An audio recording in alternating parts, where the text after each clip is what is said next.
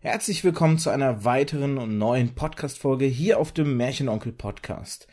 Ich habe mal wieder einen Gast dabei und zwar zu einem sehr schönen Thema, ein Thema, was mich momentan doch sehr umtriebig zurücklässt, aber vorab vielleicht wie immer kurz erklärt, was hat es hier bei diesem Podcast oder mit diesem Podcast auf sich. Der Märchenonkel Podcast ist ein Herzensprojekt von mir, den habe ich ja, irgendwann mal angefangen, 2015, bisschen aus dem Auge verloren und jetzt seit 2018 wieder rege am Weiterführen. Es geht halt darum, dass ich durch den Konsum von Medien äh, oder Geschichten in verschiedenen Medien äh, für mich so ein bisschen das Credo entwickelt habe, ein, eine gute Geschichte macht jedes Medium besser. Und das ist erstmal eine schöne These, die braucht aber so ein bisschen Überprüfung und dafür ist halt dieser Podcast da oder die das Ganze, was ich als Antithese bezeichnet habe. Denn so ein bisschen die Folgen, die ich hier konstruiere, die sollen so ein bisschen eben eine Antithese sein. Überprüfen, ist diese Behauptung von mir wirklich so wahrheitskonform? Und manchmal ist es halt einfach auch nur der Auftakt, um über irgendein Thema, was mich interessiert, zu quatschen und was am Ende in dieses Konstrukt Geschichten und wie Geschichten erzählt werden, weil unter dem Motto steht ja auch der Podcast, hineinpassen. Und heute soll es eben um Anime-Verfilmung gehen. Und das ist eben dieses Thema, was mich so umtriebig macht, weil ja, es äh, gibt da leider so ein paar Beispiele, die doch eher grausiger Natur sind. Und halt meine Frage ist, wenn jetzt Hollywood halt Animes für sich entdeckt hat und die versucht zu adaptieren, können da am Ende gute Stories bei rumkommen. Und dafür habe ich meinen Gast dazu geholt, der schon ein paar Mal hier gewesen ist, eben vor allem auch zu einem Manga-Thema, damals als es um äh, Dragon Naruto, One Piece und Bleach ging. Und das ist der gute Baconsack. Hi. Hallo Internet und hallo Cyrus. Schön, dass ich wieder dabei bin. Ja, nachdem es ja hin und wieder äh, die Dezemberfolge steht ja aus, weil leider mein Schlaganfall tatsächlich das verhindert hat. Da gibt's nämlich auch noch eine Folge, die wird dann äh, nachgereicht. Aber jetzt, jetzt ist es deutlich schneller. Wir nehmen, äh, also wenn ihr es hört, ist die Aufnahme natürlich schon zurückliegend. Haha, wer hätte es gedacht. Aber wir nehmen jetzt auf und die Folge wird jetzt innerhalb der nächsten Zeit rauskommen. Ähm, kann dich sogar überraschen, weil ich glaube, ich habe dir noch ein anderes Datum gesagt. Die wird nämlich jetzt am Montag schon erscheinen. Wuh, wuh, wuh, wuh, wuh, mega. Ja, weil da hat sich nämlich ein bisschen was mit den Terminen geändert, deswegen ziehe ich die Folge jetzt einfach mal vor. Ja, ich habe schon gesagt, Anime-Verfilmung. Ähm, ich glaube, woran man als erstes denkt, ist sofort das Schreckensgespenst Dragon Ball Evolution, oder? Wie, oder was ist so deine erste, dein erster Gedanke, wenn du Anime-Verfilmung hörst? Dasselbe. Ich kann gar nicht so viel fressen, wie ich kotzen möchte, wenn ich an sowas wie Dragon Ball Evolution denke. Das ist schlimm. Also Dragon Ball Evolution steht bei mir auf meinem YouTube-Kanal immer noch aus als irgendeine Review, die ich irgendwann mal, ich glaube in meinem eigenen Dragon Ball Podcast, habe ich mal versprochen, dass die noch nachreiche, weil Dragon Ball Evolution halt für mich echt so mit das Schlimmste, also neben, nach der Eragon-Verfilmung oder von mir aus auf einer Stufe mit der Eragon-Verfilmung, die schlimmste Verfilmung einer Buch, Comic, sonst was Vorlage, die komplett brutal zerhackstückt künstlerisch vergewaltigt wurde, so dass es quasi zu einem, äh, zu einem künstlerischen Scheißhaufen geworden ist, den du nicht mehr wiedererkennen kannst in Bezug auf das Quellmaterial. Es ist, es ist einfach nur richtig schlimm. Und ähm, das Ding ist, also Dragon Ball Evolution ist sicherlich mit das Schlimmste, was es da gibt in dem Bereich, was gerade was jetzt Manga und Anime-Verfilmungen angeht. Aber er steht damit halt nicht allein da. Also er ist zwar in der Spitze, aber so gut wie alle anderen sind halt auch einfach Kacke. So, und deswegen verbinde ich nichts Positives mit Realverfilmungen von Anime oder Mangas. Was mich jetzt so ein bisschen ähm, interessieren würde, ist vor allem, was ist halt so das, was dich am meisten stört? Weil, was man ganz klar sieht natürlich ist, die Macher haben nicht wirklich Respekt vor der Vorlage gehabt, weil ich meine, das Einzige, was mit der Vorlage gemeint ist, ist vielleicht noch die Namen der Charaktere, das Konstrukt, dass es sieben Kugeln gibt, die sich Dragon Ball nennen und der Filmtitelname. Aber ansonsten hast du ja wirklich, also das, das kann man ja nicht mal eine Adaption nennen. Das ist ja wirklich eine komplette Freiinterpretation des Grundwerkes halt. Und ähm, ich bin halt so ich, ich habe halt auch echt überlegt, ob ich mir im Vorfeld, ich habe tatsächlich den bis heute nicht gesehen, weil ich habe damals oh. den Trailer zum Film gesehen und ich habe direkt gewusst, nein, das tust du dir nicht an. Und ich habe jetzt echt überlegt, so im, im Vorlauf zu diesem Podcast, ob ich, ob ich den gucken soll. Und ich konnte dieses, dieses innerliche Widerstreben auch nicht überwinden. Ich wollte ihn auch nicht gucken. Ähm, was ist da für dich halt so das Schlimmste eigentlich, was sie da mit diesem Film gemacht haben? Wie gesagt, bei mir ist es wirklich dieses kein Respekt haben. Ja, also kommt darauf an, wie man dieses keinen Respekt haben definiert. Es ist halt wirklich, also im Prinzip, man kann das ja von zwei von zwei Seiten sehen. Einmal, dass du sagst, okay, das ist wahrscheinlich einfach irgendein Gelddeal, den irgendwelche Firmenbosse so mitgemacht haben. Vielleicht haben die irgendwie gesagt, äh, weiß ich nicht, ja, ich will eigentlich einen anderen Film haben, aber wenn ich die Rechte dafür kaufe, dann muss ich auch den anderen Kram mitnehmen. Hier den Typen mit den spitzen Haaren, diesen Son Goku, ja, dann nehmen wir den einfach so, ne? Wo haben wir aber eigentlich gar keinen Bock, den zu machen, aber irgendwelche Verträge verpflichten uns dazu, jetzt müssen wir halt irgendwie so einen Film rausklatschen. Das kann ja sein. Und ähm, da habe ich ja sogar ein gewisses Maß Verständnis dafür, wenn das Leute machen, die halt von dem eigentlich gar keinen Bock drauf haben und es nur machen, weil es gezwungenermaßen ihr Job ist, sage ich jetzt mal. Ne?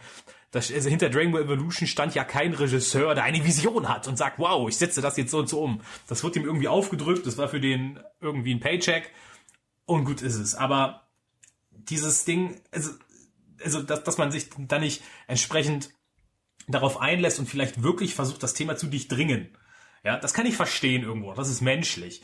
Aber gerade bei sowas wie Dragon Ball sollte man doch merken, wenn man das adaptiert, was für eine Fanbase dahinter steht, so. Und einfach dann, ähm, eine Sache auch in dem Wissen, dass es Millionen Leute komplett triggern und ankotzen wird, das so zu ignorieren, das finde ich ist noch eine andere Art und Weise von keinen Respekt haben. Und das finde ich eigentlich mit am allerschlimmsten, weil ich habe auch Verständnis dafür, wenn man Dinge eigen interpretiert und wenn man vielleicht der Meinung ist, dass bestimmte Dinge, wenn man sie ändert, in einem Filmskript mehr Sinn machen für die für die Audience, die das halt gerade sieht, für den Rahmen, den man in dem Film setzt und so weiter. Macht das MCU zum Beispiel mit seinem Comicfilm ja am laufenden Band und es funktioniert halt irgendwie äh, in, in, in, in der Masse und das ist auch vollkommen okay. Aber was die bei Dragon Ball Evolution gemacht haben, das ist halt, also das ist echt jenseits von Gut und Böse, was die mit dem Quellmaterial gemacht haben. Und das ist schon fast so, wenn du sagst, so von wegen, ja, ähm, natürlich ist es nicht äh, in demselben Maßstab zu sehen. Aber wenn sich Leute darüber aufregen und sagen, hey, mach keine Witze über, über Jesus oder über irgendwelche Propheten, ja, dann darfst du auch keine Witze über Son Goku machen, sage ich jetzt mal. Und Dragon Ball Evolution ist ein einzig großer Witz. So, das ist, es ist aber nicht mal ein, ein es ist noch nicht mal ein, als ein Witz gemeinter Witz. Es ist was ernst gemeintes, was einfach nur ein schlechter Witz ist. Und das ist, das ist ganz schlimm einfach. Ich finde den, den Vergleich zum MCU interessant, weil der kam mir nämlich gerade auch in Gedanken. Weil ähm, klar, natürlich sehen sie diese unheimlich große Fanbase. Genau deswegen haben sie ja den Film am Ende auch gemacht, weil sie ja diese Fanbase abschöpfen wollten oder der, die Finanzen, die ja in dieser Fan Fanbase drinstecken. Und insofern finde ich den Vergleich zum MCU gar nicht schlecht. Ich finde nur der massive Unterschied ist halt, dass beim MCU dahinter wirklich Leute stehen, die ähm, in Anführungszeichen, sage ich mal, Herzblut reinstecken. Da stehen natürlich auch finanzielle Interessen ganz weit vorne, ganz klar. Aber es ist halt eine, eine ganz andere Herangehensweise, weil man, weil man ähm, eben dieses Quellmaterial hat und dem auch gerecht werden möchte. Und beim Dragon Ball Evolution Film ist es ja wirklich nur ein Abschröpfen des Geldes. Da war gar kein Interesse hinter, dieses Werk irgendwie detailgetreu zu adaptieren oder, oder vernünftig zu adaptieren, dass es den Fans am Ende gefällt. Ich meine, sowas erlebt man doch bei Buchverfilmungen oder jetzt momentan bei dem Wahn, alte, alte 80er Jahre Serien oder Filme zu rebooten. Da merkt man das ganz genauso. Da ist die Herangehensweise ganz genauso. Man nimmt alte Erfolgs Elemente, hofft einfach, nur weil der Name draufklatscht, wird das schon, da wird schon jeder reingehen und der Inhalt ist eigentlich Banane. Nein, der ist eben nicht Banane, weil der Backlash hinterher verbrennt ganze Genres im schlimmsten Falle. Ne? Ich meine, das haben wir beim Wildwest-Film gehabt, wo ein krasser Wildwest-Film-Flop, ich weiß jetzt gar nicht mehr, wie der hieß, das war so ein, so ein massives pa Paradebeispiel. Ich guck mal, dass ich das für die Shownotes raussuche. Der hat wirklich dieses Genre auf Jahre verbrannt in der äh, Hollywood-Filmindustrie, äh, Filmindustrie, ne? Hm. Vielleicht an der Stelle so ein paar Zahlen. Ich habe nämlich ein paar Infos rausgesucht. Kennst du, also höchstwahrscheinlich kennst du es, weil ich habe dir eine, eine schöne Liste geschickt und wenn du die angeguckt hast, ist es dir aufgefallen ähm, was der die älteste Anime-Verfilmung aus dem Westen ist. Die älteste Anime-Verfilmung aus dem Westen? Nö, so genau habe ich mir das nicht angeguckt. Okay, das ist Lady Oscar von 1979. Das war nämlich eine französisch-japanische Co-Produktion.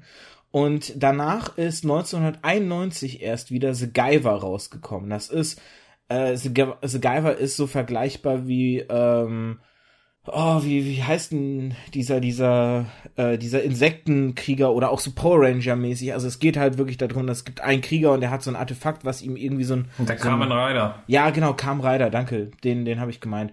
Äh, und The Guyver ist halt so ähnlich, so vergleichbar in diese Richtung. Und muss man sich mal vorstellen, nach Lady Oscar zwölf Jahre später erst überhaupt wieder ein Versuch in der Richtung. Und dann gab es so ein paar Versuche, also The Guyver 91, Crying Freeman, wo ich bis heute gar nicht mehr wusste, dass das tatsächlich eine, ein Anime, äh, auf einem Anime basiert, beziehungsweise auf Manga. Ähm, und Fist of the North Star, 1995, beide Filme. Und dann gab's wieder eine Pause von 13 Jahren, bis Speed Racer von 2008.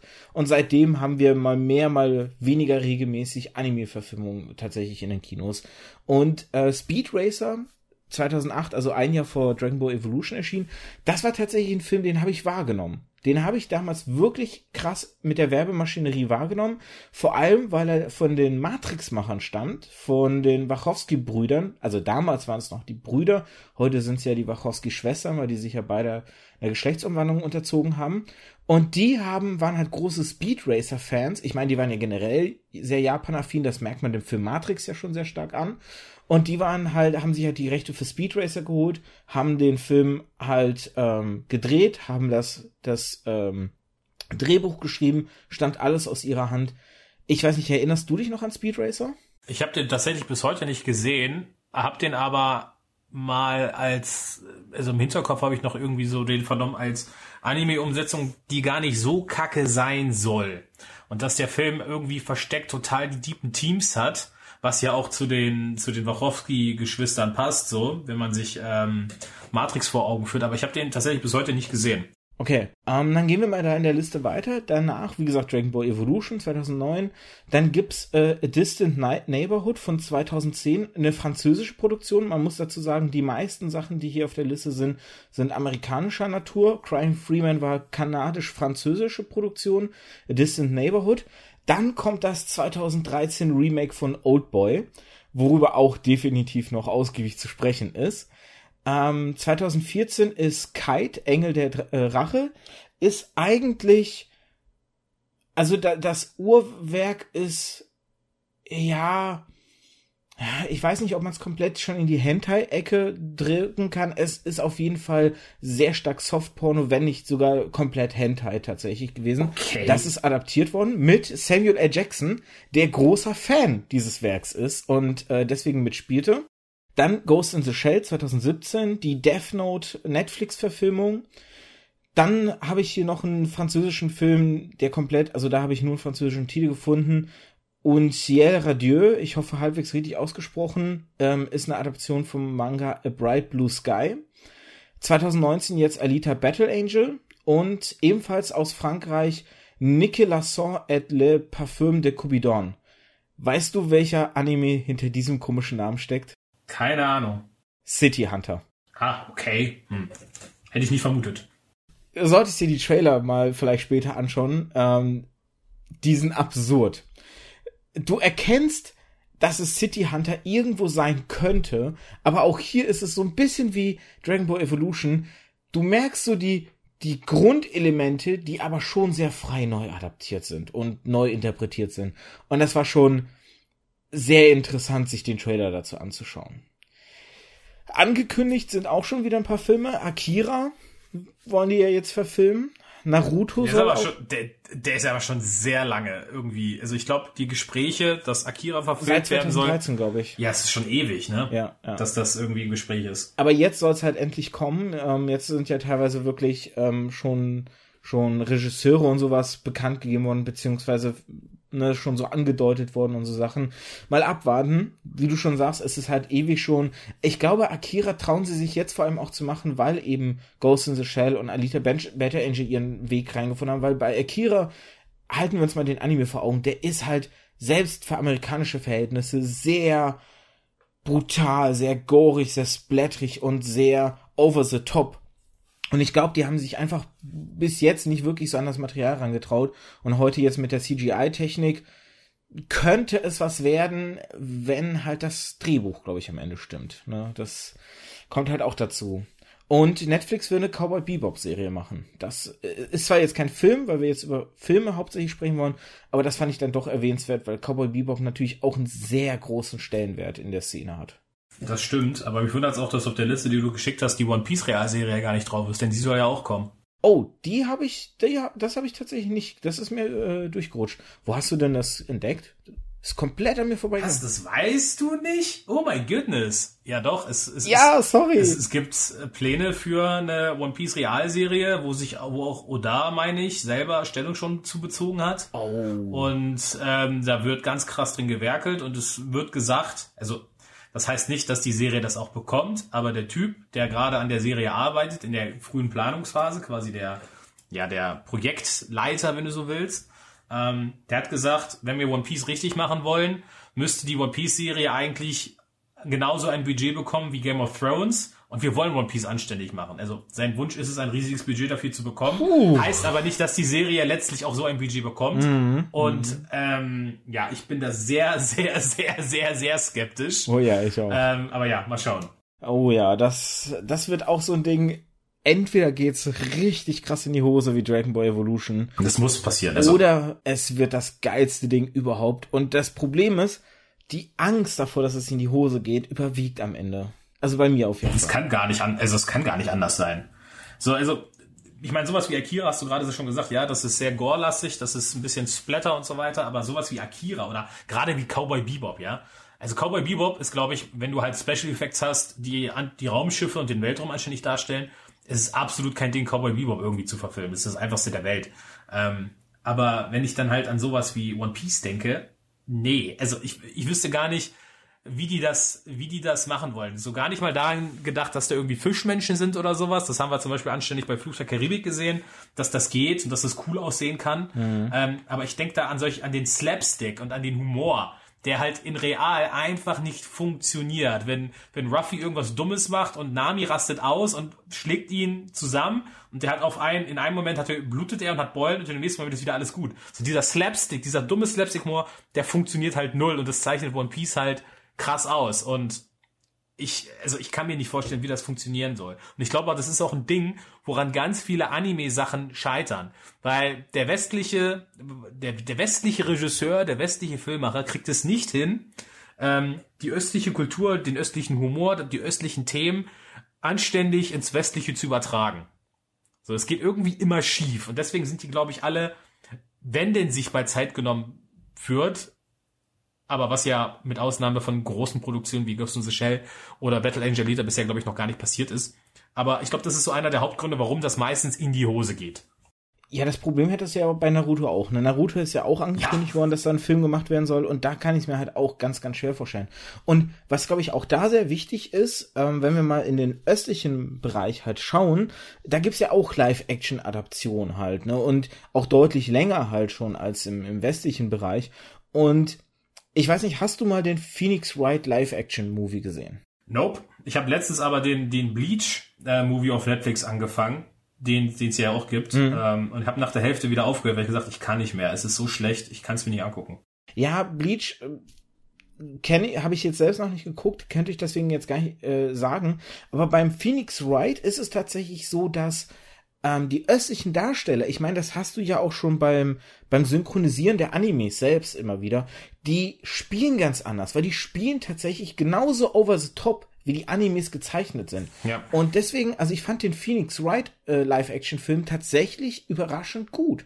Ähm, der war für mich sehr nah an dem, an dem Videospiel halt dran. Ist jetzt natürlich eine Videospielverfilmung, ähm, keine richtige Anime-Verfilmung daher.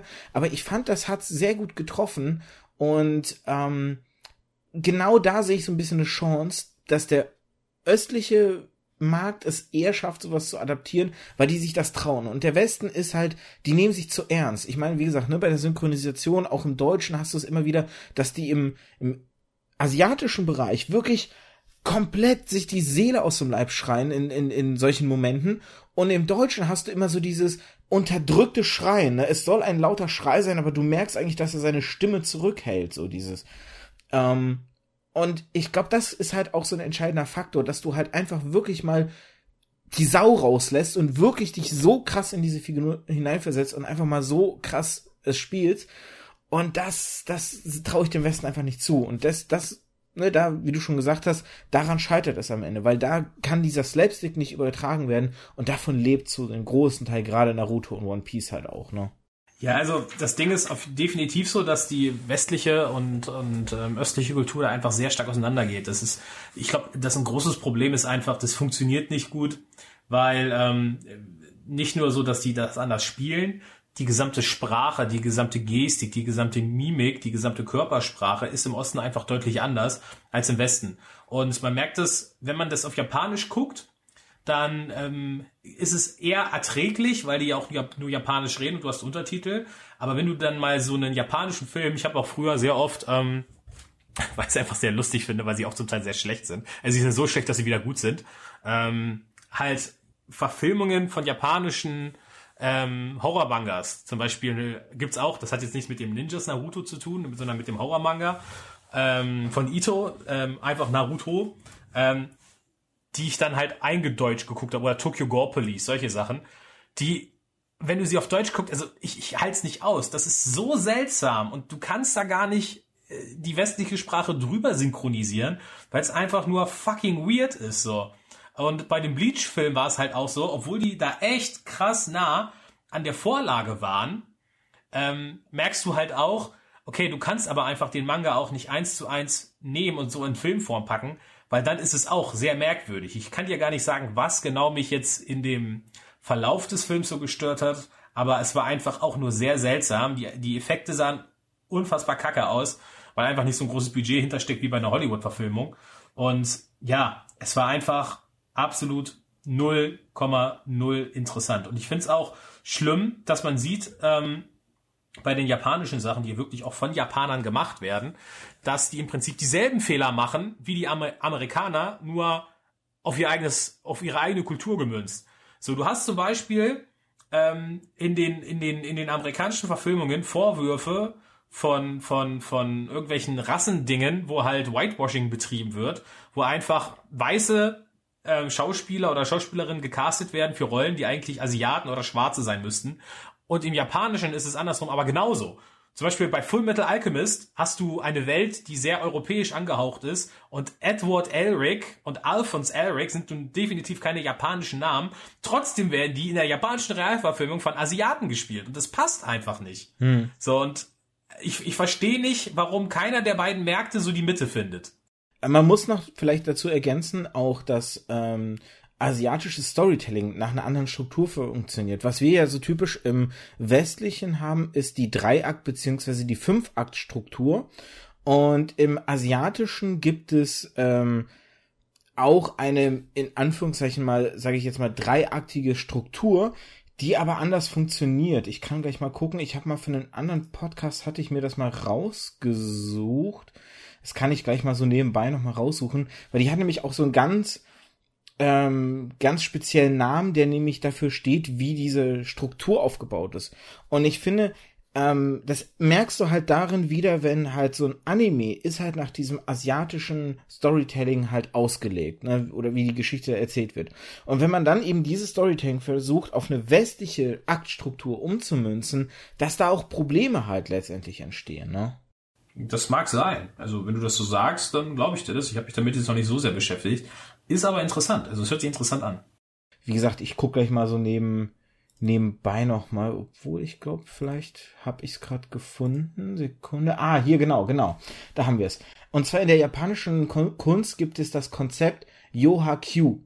Und das ist halt, wie gesagt, ähnlich dieser Dreieckstruktur, weil dieses Yo, Ha und Q stehen halt für drei Elemente und zwar für langsam beginnen, für an Fahrt aufnehmen und für schnell enden. Ah. Das heißt, ein Werk soll eben ne, langsam anfangen, dann an Fahrt aufnehmen und schnell enden. Das wird durch dieses Yoha-Q ausgedrückt.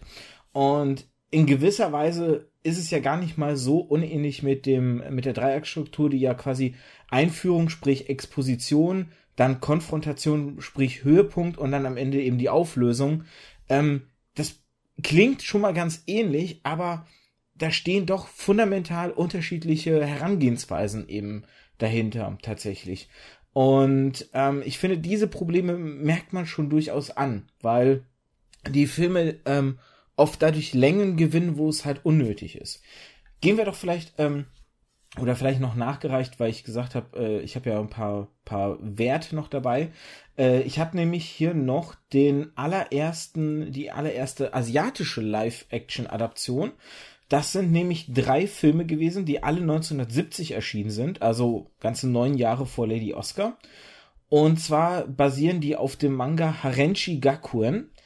Ähm, das ist halt so ein uraltes Ding, muss man heutzutage echt nicht kennen. Das Spannende ist, dass dieser Manga von Aug äh, nee, jetzt muss ich aufpassen. Da, von August 68 bis September 72 lief. Das heißt, na, kann mal zwei Jahre nachdem er rauskam, wurde der schon als Live-Action-Film angepasst oder adaptiert halt.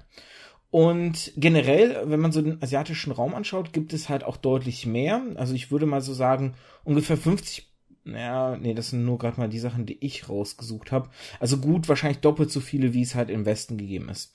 Und ich glaube, die herausragendsten, die man hier erwähnen kann, ist ganz klar City Hunter mit Jackie Chan von 1993.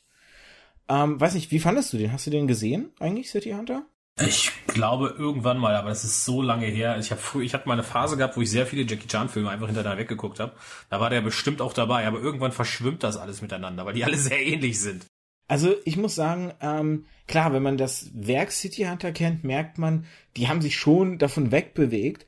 Aber ich fand den Film nochmal ziemlich cool und er hat halt für mich tatsächlich geschafft, ganz gut den Witz zu adaptieren auf seine Art und Weise, weil Jackie Chan natürlich gerade in den 90ern ja auch so diesen humorigen asiatischen Kampffilm ähm, entwickelt hat. Ne? Er hat sich da ja viel von Buster Keaton und Charlie Chaplin inspirieren lassen, wobei vor allem halt Buster Keaton. Deswegen gibt's ja wirklich teilweise eins zu eins Adaptionen. Die Szene, wie Buster Keaton in einem Film an der Turm Turmuhr hängt, hast du eins zu eins in einem Jackie Chan Film eben drin zum Beispiel. Und ähm, dementsprechend hat er da so, so seinen Kampfslapstick entwickelt und der hat ganz gut reingepasst. Dann eben noch wichtig zu erwähnen, Uzumaki, das ist die Ito-Verfilmung, die du eben angesprochen hast. Ähm, mit diesen lustigen Kreisen so, ähm, wobei lustig. Die lustige Kreise, die Leute töten. ich wollte es gerade sagen, lustig in Anführungszeichen. Äh, Oldboy von 2003. Für mich ein absolutes Meisterwerk. Vielleicht an der Stelle lass uns kurz über Oldboy reden. Ähm, hast du beide Filme oder nur einen davon mal gesehen? Ich kenne nur das Original und habe den Manga gelesen. Die restliche Verfilmung kenne ich nicht. Ja, ist vielleicht auch besser so. Also auch hier, äh, das Remake hat leider viel neu interpretiert und vor allem auch viele Sachen entfernt, wo du einfach merkst, die hatten Angst, eine Kontroverse auszulösen. Also ähm, vielleicht an der Stelle ganz wichtig, es wird hier gespoilert, weil man kann, ähm, finde ich, die Sachen die, die Probleme der beiden Filme nicht ansprechen, ohne nicht ein bisschen zum, vom Ende zu spoilern. Deswegen, wer Oldboy noch nicht kennt, einfach ein paar Minuten überspringen oder einfach mal nachholen und dann den Podcast weiterhören. Ähm, das Kernelement von Oldboy ist ja gerade am Ende, dass sich herausstellt, dass er, nachdem er 15 Jahre in Gefangenschaft war, reingelegt wird, sich, sich in seine Tochter zu verlieben ähm, um quasi im Grunde mehr oder weniger dieselbe Schmach zu erleben, die ja dieser, der Typ, der ihn ja festgehalten hat, ähm, erfahren hat, weil der ja irgendwie eine incestuöse Liebe mit seiner Schwester hatte. Und dieses Verlieben in die eigene Tochter ist im Remake komplett raus. Ja, dann ist doch aber der Plot, also der, der Twist und das, der Selling Point von dem Film komplett weg. Ja. So, ich meine, das, also, also, es ist, also Oldboy, also ich hab, muss dazu sagen, ich habe nie so den Hype um Oldboy verstanden.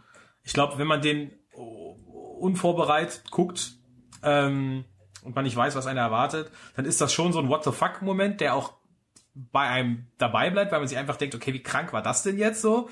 Aber ich habe den damals geguckt und dachte, okay, der hat ein paar echt coole, geile Action-Szenen. Das stimmt, das kann man den Film nicht nehmen. Aber ansonsten ist da nicht viel. Dann habe ich den Manga nochmal gelesen, weil ich dachte, vielleicht ist das da irgendwie besser und hab den gelesen, dachte auch so, ja, gibt mir jetzt nicht viel. Also ich finde Oldboy schon von vornherein jetzt nicht so krass, wie manche Leute den hinstellen. Aber wenn du das wegnimmst, dann hat der Film ja gar nichts mehr. Also also ich muss sagen, ich finde, die Oldboy-Verfilmung holt noch aus dem Manga mehr raus, als der Manga eigentlich anbietet. Also ich finde, der Manga bietet noch weniger an. Ähm, ich persönlich konnte Oldboy was abgewinnen, aber ich kann natürlich auch verstehen, wenn du es halt nicht konntest, weil ich glaube, das ist halt so ein, man muss so eine Affinität dafür haben, weil der halt so ein wirklich ziemlich abgefuckter Film ist und die Story halt, ähm, also man muss sehr viel Suspension of Disbelief mitbringen, damit die Story wirken kann, weil du sitzt da, ansonsten sitzt du da halt ganz oft und denkst so, what the fuck, das macht alles keinen Sinn, was ihr mir hier zeigt, so, ne? Ähm, dementsprechend kann ich da voll und ganz verstehen, wenn du sagst, das war nicht so ganz dein Film. Mich hat er halt damals echt abgeholt und umso enttäuschter war ich halt von dieser Neuverfilmung, die, glaube ich, letztendlich als Selling Point nur versucht hat, diese Brutalität von Oldboy irgendwie ähm, dem Westen schmackhaft zu machen, ne? weil der Westen steht ja auf brutale asiatische Filme.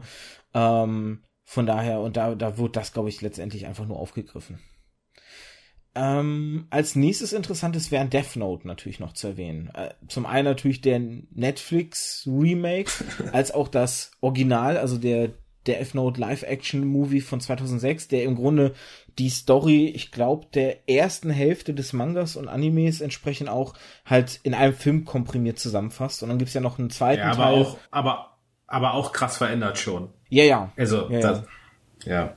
Also ich meine, der zweite Film hat ja eine komplett andere Story als eigentlich die zweite Hälfte vom Manga auch, weil der erste Film ja auch anders funktioniert.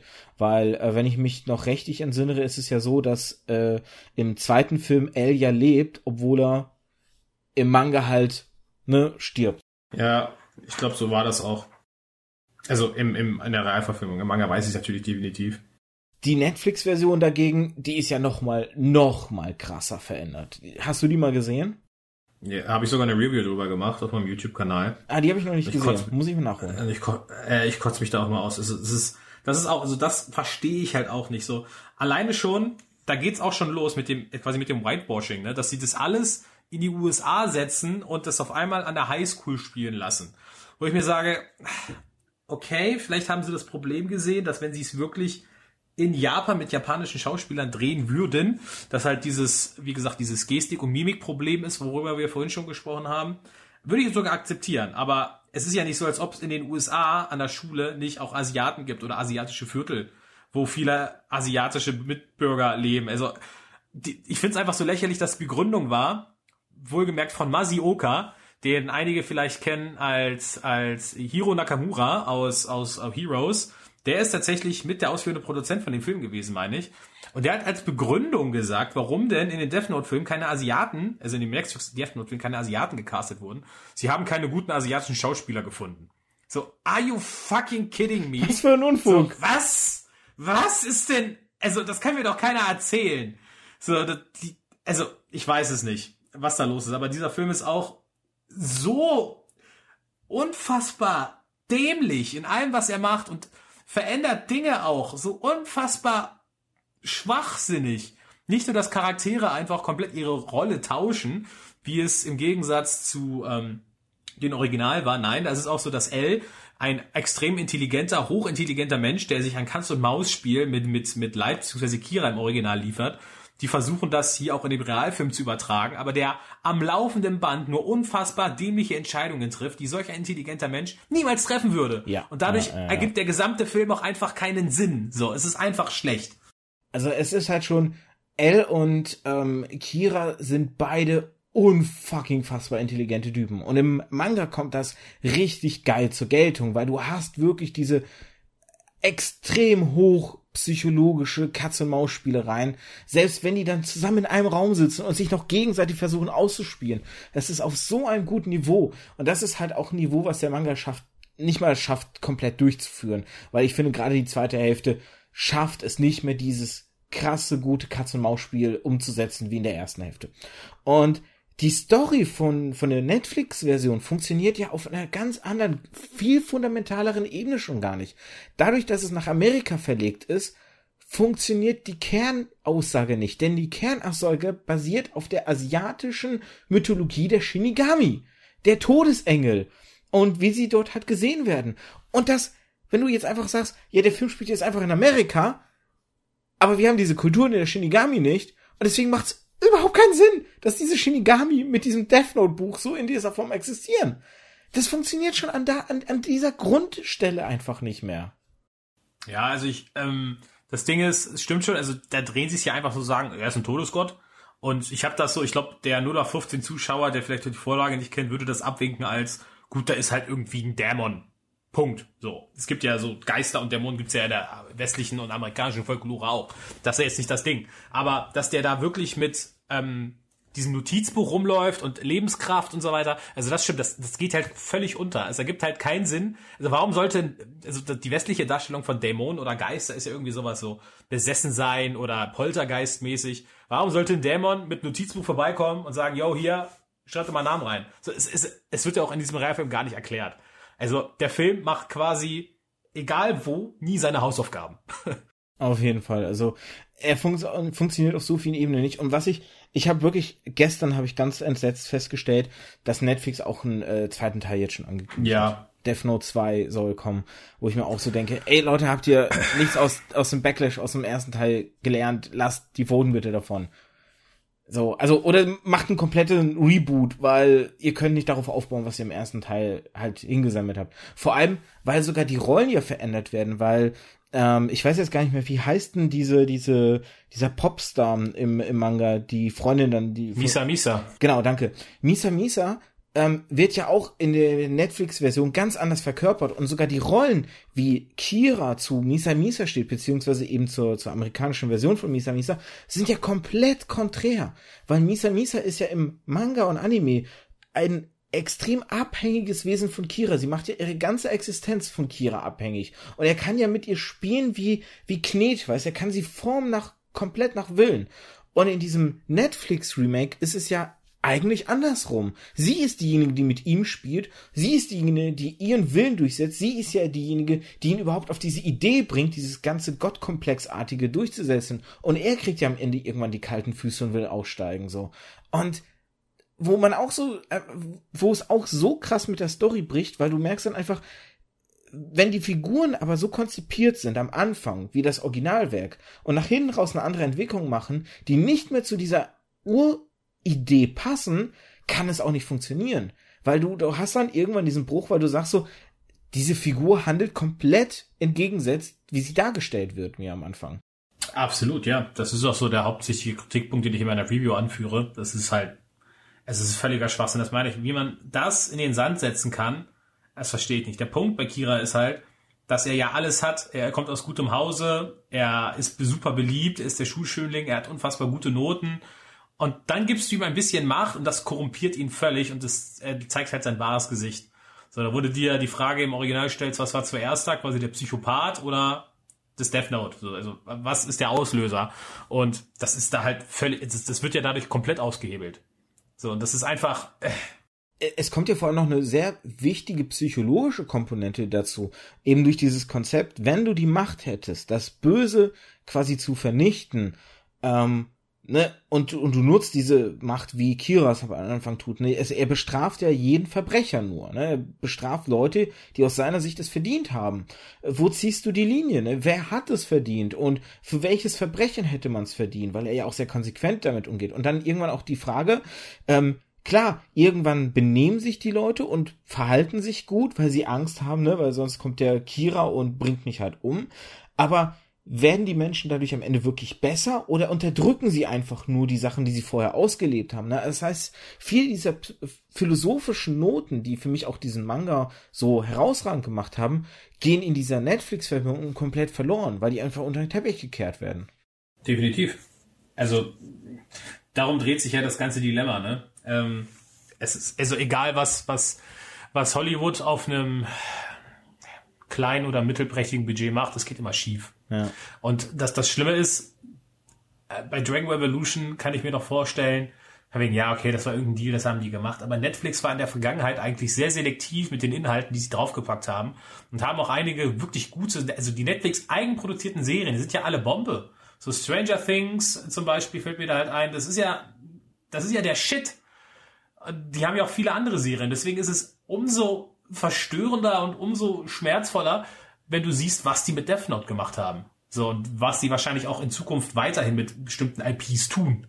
Ja, wobei das Bild hat sich jetzt auch in letzter Zeit gewandelt. Also ich krieg, ähm, ich selbst guck gar nicht so viel Netflix, deshalb kann ich es gar nicht so stark beurteilen.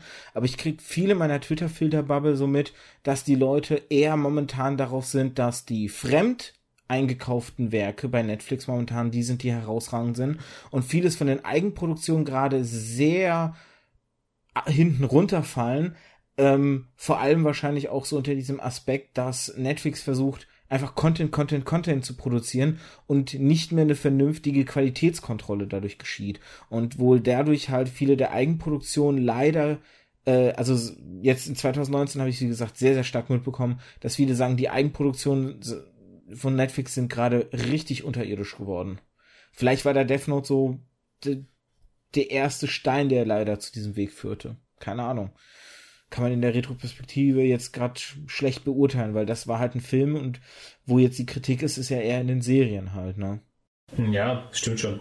Ähm, gehen wir kurz bei den Realverfilmungen noch äh, schnell durch, noch so ein paar Sachen, die herausragend sind, weil seit 2014 gab es doch dann sehr viele große Werke, die dann äh, auch im japanischen Live-Action-Movie-Segment erschienen sind. Wir haben 2014 Black Butler, wir haben 2014 Lupin the Third, wir haben 2014 und 15 zwei Parasite-Filme, wir haben 2015 und 16 Assassination Classroom-Filme, Attack on Titan kam zwei Filme 2015 raus, Fullmetal Alchemist 2017, Blade of the Immortal 2017, Tokyo Ghoul und Bleach 2018.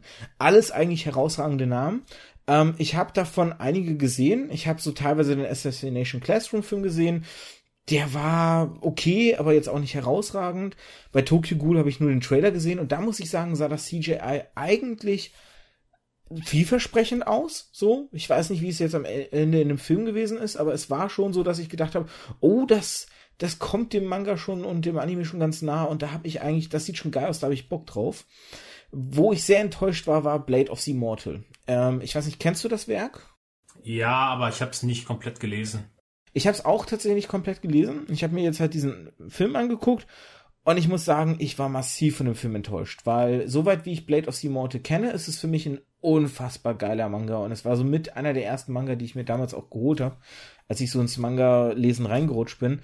Und der Film macht den großen Fehler, so ungefähr die komplette Manga-Reihe, die aus 13 Bänden besteht, in einen zweieinhalb Stunden Film zu pressen. ja. Also es ist wirklich, es sind so viele Storylines drinne und dadurch kann jede Storyline hat so gefühlt nur 13, 15 Minuten Zeit erzählt zu werden und endet immer mit irgendeinem Fight, der möglichst viele Körperteile durch die Gegend schleudert und wo ähm, der ähm, ah, jetzt komme ich auf seinen Namen nicht. Hm, irgendwas mit M, also der Protagonist, wo er möglichst halt äh, äh, klein geschnibbelt und mit viel Blut überströmt halt am Ende zurückbleibt als Sieger.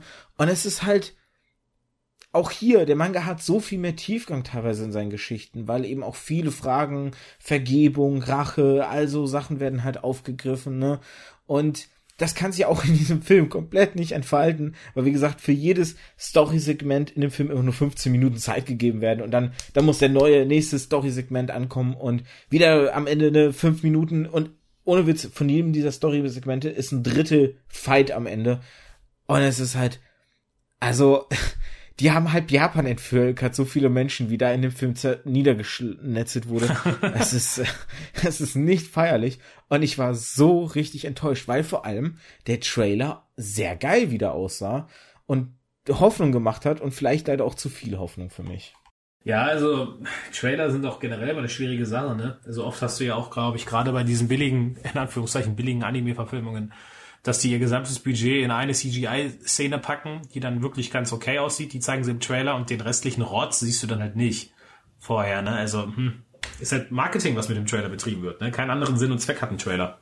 Ja, wobei es auch hier halt eben geschickte Trailer gibt, die nicht zu viel zeigen und auch die vor allem nichts Falsches versprechen. Aber das Problem mit Trailern hat man immer. Ne? Ich sag nur äh, ähm, hier Terminator Genesis, der einfach mal den wichtigsten Plot-Twist des Films im Trailer verrät. Oder halt äh, äh, Trailer. Äh, da, ganz ehrlich, da mag ich dann lieber die MCU-Trailer, die geschickt auch ein bisschen manipuliert dahingehend sind, dass die Dinge verheimlicht werden, um dir diese Überraschung zu lassen. Und wo auch ja. teilweise mit den Erwartungen gespielt wird. Nehmen wir hier Infinity War, wo du im Trailer halt einen Hulk siehst, der mit der ganzen Truppe quasi ins Gemetzel reinrennt. Und das hast du so in dem Film ja nie drin gehabt, ne? Selbst die Funko Pops mit dem Hulk, der aus dem Hulkbuster bricht, war ja am Ende halt ein, ja, ein, ein Fake oder nicht ein Fake, aber ein Reinlegen der Fans, ne? Die, die genau diese Erwartung hatten ja. und dann nie bekommen haben, weil es für die Story wichtiger war, dass es eben nicht so passiert. Ja. Ich habe jetzt noch eine letzte Sache gemacht. Ich habe tatsächlich mir mal so diese Filme genommen und habe mir mal ihre Bewertung auf Rotten Tomatoes und IMDb angeschaut. Um so ein paar der Prozentzahlen, um zu gucken, ne, wie erfolgreich, wie beliebt waren die Filme. Und nehmen wir jetzt erstmal zu den westlichen Markt. Was wäre deine Einschätzung, welcher Film das höchste Rating bekommen hat? Das höchste Rating, also das ist schwierig. Also ich glaube, diese ganzen Scores, gerade bei Rotten Tomatoes und so weiter, ich glaube, da kannst du nicht viel mehr drauf geben, weil es wirklich die Seiten, glaube ich, von Bots mittlerweile wirklich äh, in eine gewisse Richtung gedreht werden. Ich meine, Captain Marvel war jetzt meiner Meinung nach kein besonders toller Film, aber der Film ist objektiv gesehen halt Durchschnitt nur. Trotzdem wurde der, glaube ich, auf Rotten Tomatoes am Anfang zerstört, weil die Leute Brie Larson nicht mochten, weil die irgendwelche Aussagen gemacht haben, was halt nicht fair ist. So, du kannst ja nicht den Film bewerten aufgrund einer Aussage von der Schauspielerin, die die irgendwann ge getroffen hat. So, von daher gebe ich auf diese Scores eigentlich nicht viel.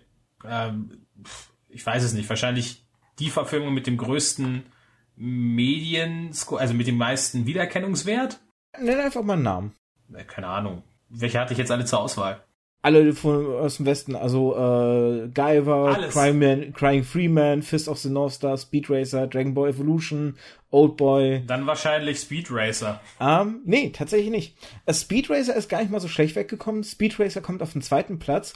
Äh, auf den höchsten Platz ist Alita Battle Angel. Tatsächlich. Ah, okay. Ja gut, über den haben wir bisher noch nicht gesprochen. Genau. Also Alita Battle Angel hat in der ähm, Zuschauerwertung 94% bei knapp 30.000 Stimmen, hat bei der ähm, Kritikerwertung 60% bei knapp 300 äh, Kritikern Auszählung und im IMDb-Score sind es 7,5 Sterne bei knapp 90.000 Stimmen. Ähm, Speed Racer kommt dabei dagegen bei der Zuschauer beim Zuschauervoting auf 60 Prozent, aber und das ist das Interessante mit der höchsten Anzahl an Votes von Zuschauern und zwar 401.000 Zuschauervotes. Im Vergleich dazu Alita Better Angel mit 30.000 ist ein Witz dagegen. Also ne, auch sowas müsste man eigentlich irgendwie berücksichtigen. Bei den Kritikern 40 Prozent bei knapp 200 äh, Votes und auf IMDb auf 6,0 Sterne bei knapp 65.000 Votes. Und das ist halt auch schon eine extrem große Spanne, wenn man überlegt, wie gesagt, ähm, Alita Battle Angel Platz 1 und Speed Racer auf Platz 2.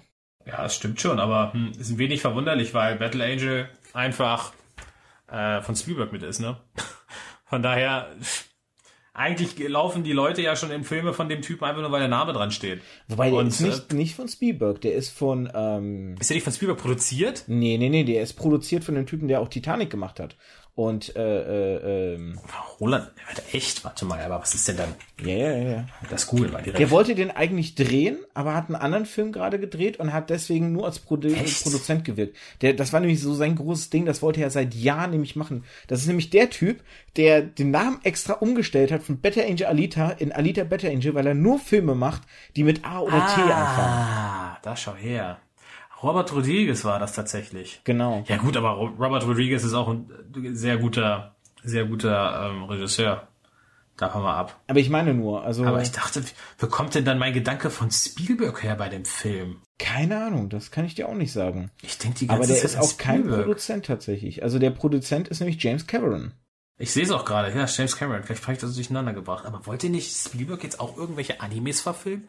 Habe ich das so falsch im Kopf? Ich meine, da war doch was. Hm, das ist mir zumindest noch nicht untergekommen, wobei das nichts heißen muss. Komisch, na gut. Vielleicht konsumiere ich mittlerweile so viele Filmnachrichten, dass ich einfach mittlerweile den Überblick Vermischt sich Das alles. mag, das mag sein, ja. Ich muss ein bisschen korrigieren. Ich habe gerade gesehen, ähm, Speed Racer auf Platz 2 stimmt nur insofern, wenn man alle drei Tabellen nimmt, weil es gibt einen Film, der tatsächlich noch eine etwas höhere Wertung hat, aber der hat keine Kritikerwertung, der hat nur eine reine Zuschauerwertung und zwar Crying Freeman tatsächlich. Ähm, der hat 72 Prozent bei nur 5600 Stimmen, muss man auch an der Stelle vielleicht erwähnen. Ähm, hast, äh, hast du mal Crying Freeman gesehen? Nee. Okay, das ist nämlich mit dem hier der Castos, der der äh, richtig cool äh, Martial Artist Typ. Also ähm, ich habe den Film boah wirklich vor locker 20 Jahren gesehen. Also ich habe den zu einer Zeit gesehen, wo ich den glaube ich auch hätte nicht sehen dürfen. Ähm, deswegen erinnere ich mich da nur sehr marginal. Aber das war auch wirklich ein sehr sehr harter Film und dem hast du nicht angemerkt, dass er ein Anime ist. Also bis heute habe ich nicht mal gewusst, dass Crying Freeman halt auf dem Anime basiert, muss man auch dazu sagen. Hat, glaube ich, viel so mit äh, Yakuza zu tun, also asiatischer Mafia im, in Amerika und so. Also ich krieg's auch nicht mehr ganz zusammen. Ist auch eine Rachegeschichte. Auf jeden Fall, ähm, ich habe es in Erinnerung, dass mir der Film aber sehr gefallen hat. Also die Story war schon sehr, sehr cool erzählt und so. Kann also gut verstehen, die, die hohe Wertung. Jetzt vielleicht mal so das Gegenbeispiel. Was denkst du, ist der Film mit der schlechtesten Bewertung? Dragon Ball Evolution. Nur teilweise. Der hat auf Rotten Tomatoes nicht den schlechtesten Wert, sondern nur im IMDb-Score mit 2,6 Sternen bei, 65, bei knapp 66.000 Stimmen. 2,6, ey. Ja. Boah. Aber ähm, in Rotten Tomatoes gibt es einen Film, der noch schlechter bewertet ist. Bei Rotten Tomatoes ist Dragon Ball Evolution nämlich mit 15% bei den Kritikern und 20% bei den Zuschauern angekommen. Wohlgemerkt, der Film mit den zweitmeisten äh, Zuschauervotes mit 210.000 Zuschauervotes.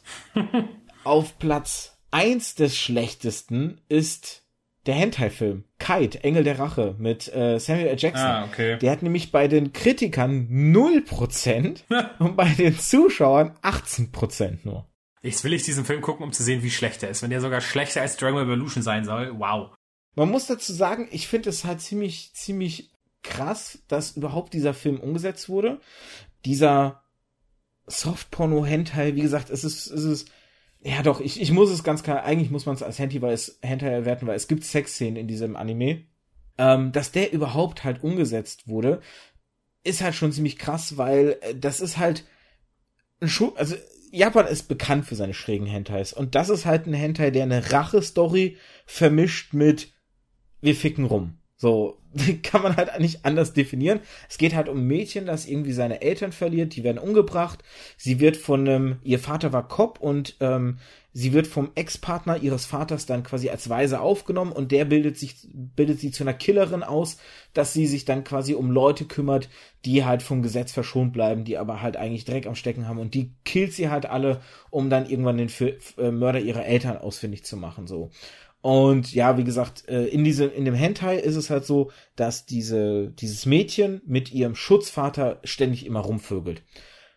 In der amerikanischen Verfilmung ist Samuel L. Jackson der besagte Ex-Partner. Hm. Aber es gibt kein ständiges Rumvögeln mit der, mit dem äh, Ziehkind, sondern da ist es halt einfach nur auf diese Rache-Story runter reduziert. Ich weiß nicht, ob das zu einem schlechten Rating geführt hat. Keine Ahnung. Hm. Das sei, das sei mal dahingestellt. Ähm, ich habe mir jetzt dann auch natürlich mal angeguckt, wenn wir jetzt so den Westen gesehen haben und was da halt gut angekommen ist und was nicht gut angekommen ist. Wie sieht's mit dem asiatischen Raum aus? Hier ist Oldboy bei den Zuschauern der beliebteste Film. Bei den Kritikern ist es tatsächlich Blade of the Immortal. Blade of the Immortal hat 85% Kritikerwertung äh, gekriegt Oldboy bei den Zuschauern mit 133.000 Stimmen 94 Prozent. Oldboy war auch der einzige Film, bei der eine IMDb-Wertung hatte. Alle anderen hatten keine IMDb-Wertung, zumindest die, die ich nachgeguckt habe. Und die schlechtesten Filme, von denen die ich nachgeguckt habe, bei ähm, Rotten Tomatoes, waren einmal Attack on Titan, Part 1 und 2, beide nur mit 34 Prozent. Und in der Kritikerwertung Full Metal Alchemist mit 36 Prozent. Und ich finde, hier sieht man auch wieder was sehr Interessantes. Die schlechtesten bewertesten asiatischen Live-Action-Filme sind immer noch deutlich besser bewertet als die schlechtesten westlichen Filme. Das stimmt wohl, ja. Und zwar fast um das Doppelte an den, an den Prozentwerten halt. Und auch hier frage ich mich wieder so, krass, woran liegt es? Ich glaube, das liegt einfach daran, weil die asiatischen Filme, wie kacke die dann, dann trotzdem auch umgesetzt sind. Du kannst denen aber in der, in der Regel nicht vorwerfen, dass sie nicht versuchen, ähm, das Aussehen der Charaktere gut rüberzubringen. Also sie machen halt einfach Copy-Paste wirklich von den Kostümen, von den Haarfarben und so weiter, also oft zumindest. Ähm, und das Ding ist halt einfach, die verwurschteln es nicht unnötig. Also du kannst wirklich Ichigo in Bleach als Ichigo erkennen. Du erkennst in Edward Elric wirklich Edward Elric und du erkennst Eren Jäger wirklich bei Attack on Titan. So, die sehen aus wie die Charaktere aus dem Anime. Das Problem ist nur eher, dass sie manchmal zu billig aussehen. So, das sieht halt aus wie cheap Cosplay manchmal. Und dann kommen halt die anderen Probleme noch dazu. Aber ich glaube, deswegen sind die vielleicht so ein bisschen bewertet, weil dann manche Leute sagen, naja, immerhin sah er aus, wie er aussieht und Piccolo war nicht gelb wie in Dragon Ball Evolution so. Also, ja. Ich habe noch, ne, noch einen Gedanken. Könnte es sein, nicht nur, dass es eben dieses krasse Aussehen ist, sondern dass die Live-Action-Filme halt wirklich eine 1 zu 1 Adaption des Originalwerkes sind und im, anders als die westlichen Sachen nicht einfach versuchen, irgendwas neu zu interpretieren. Ich meine, bei den westlichen Sachen, das Neuinterpretieren klappt bei MC, beim MCU ja ganz gut deswegen, weil es am Ende ja heißt, das MCU ist ein eigenständiges Universum innerhalb unseres Marvel-Multiversums halt, ne? Die haben sogar eine eigene Nummer dem MCU gegeben, so. Ja. Und dass man da dann natürlich sagen kann, es sind halt nicht eins zu eins dieselben Stories, weil es ist halt ein anderes Universum, wo die Entscheidungen ein bisschen anders halt gefallen sind, die Münzen anders gefallen sind. Bei den Asiaten ist es halt aber so, die, die versuchen nichts neu zu interpretieren, die nehmen eins zu eins die Story, wie sie im Manga ist, setzen die so um und ja, es sieht dann halt billig aus, aber die Fans denken sich dann vielleicht, aber immerhin haben sie die Story gut umgesetzt, so, ne? Dass man dann eher bereit ist, Dinge quasi darüber hinwegzusehen, überlege ich. Ja, das mag sein, aber hm, ich weiß es nicht. Ich glaube, vielleicht gehen auch die Leute auch einfach, wenn die diese japanischen Filme sehen, ähm, einfach direkt mit einer anderen Grundhaltung ran. Weil man, also zumindest würde ich es tun, weil ich verzeihe solchen japanischen Filmen auch eher Dinge, weil ich denke, die haben nicht so ein großes Budget als eine US-Verfilmung, wo ich denke, ey, ihr hättet genug Geld, wenn ihr wolltet. Hm. So, weiß nicht. Ja, vielleicht, vielleicht kommen wir dann jetzt noch auf die, auf, weil du hast es gerade gesagt, Alita haben wir noch gar nicht groß angesprochen, Ghost in the Shell haben wir noch gar nicht angesprochen. Es wären aber beides Filme, die sollten auf jeden Fall auch noch äh, ein bisschen Fokus kriegen, weil die doch jetzt in den letzten zwei Jahren auch sehr wichtig dafür oder dahingehend waren, dass Hollywood ja immer mehr die Realfilmadaptionen ausprobiert. Ghost in the Shell und Alita, wie sind die bei dir angekommen? Alita habe ich tatsächlich bisher immer noch nicht gesehen.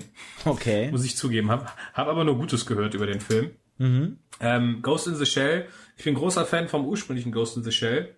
Ähm, und da habe ich mich auch, weil vom Trailer her zumindest, der ähm, Ghost in the Shell Film mit Scarlett Johansson echt gut aussah, habe ich mich da relativ drauf gefreut. Und da gab es ja auch schon eine Kontroverse für Whitewashing und so weiter.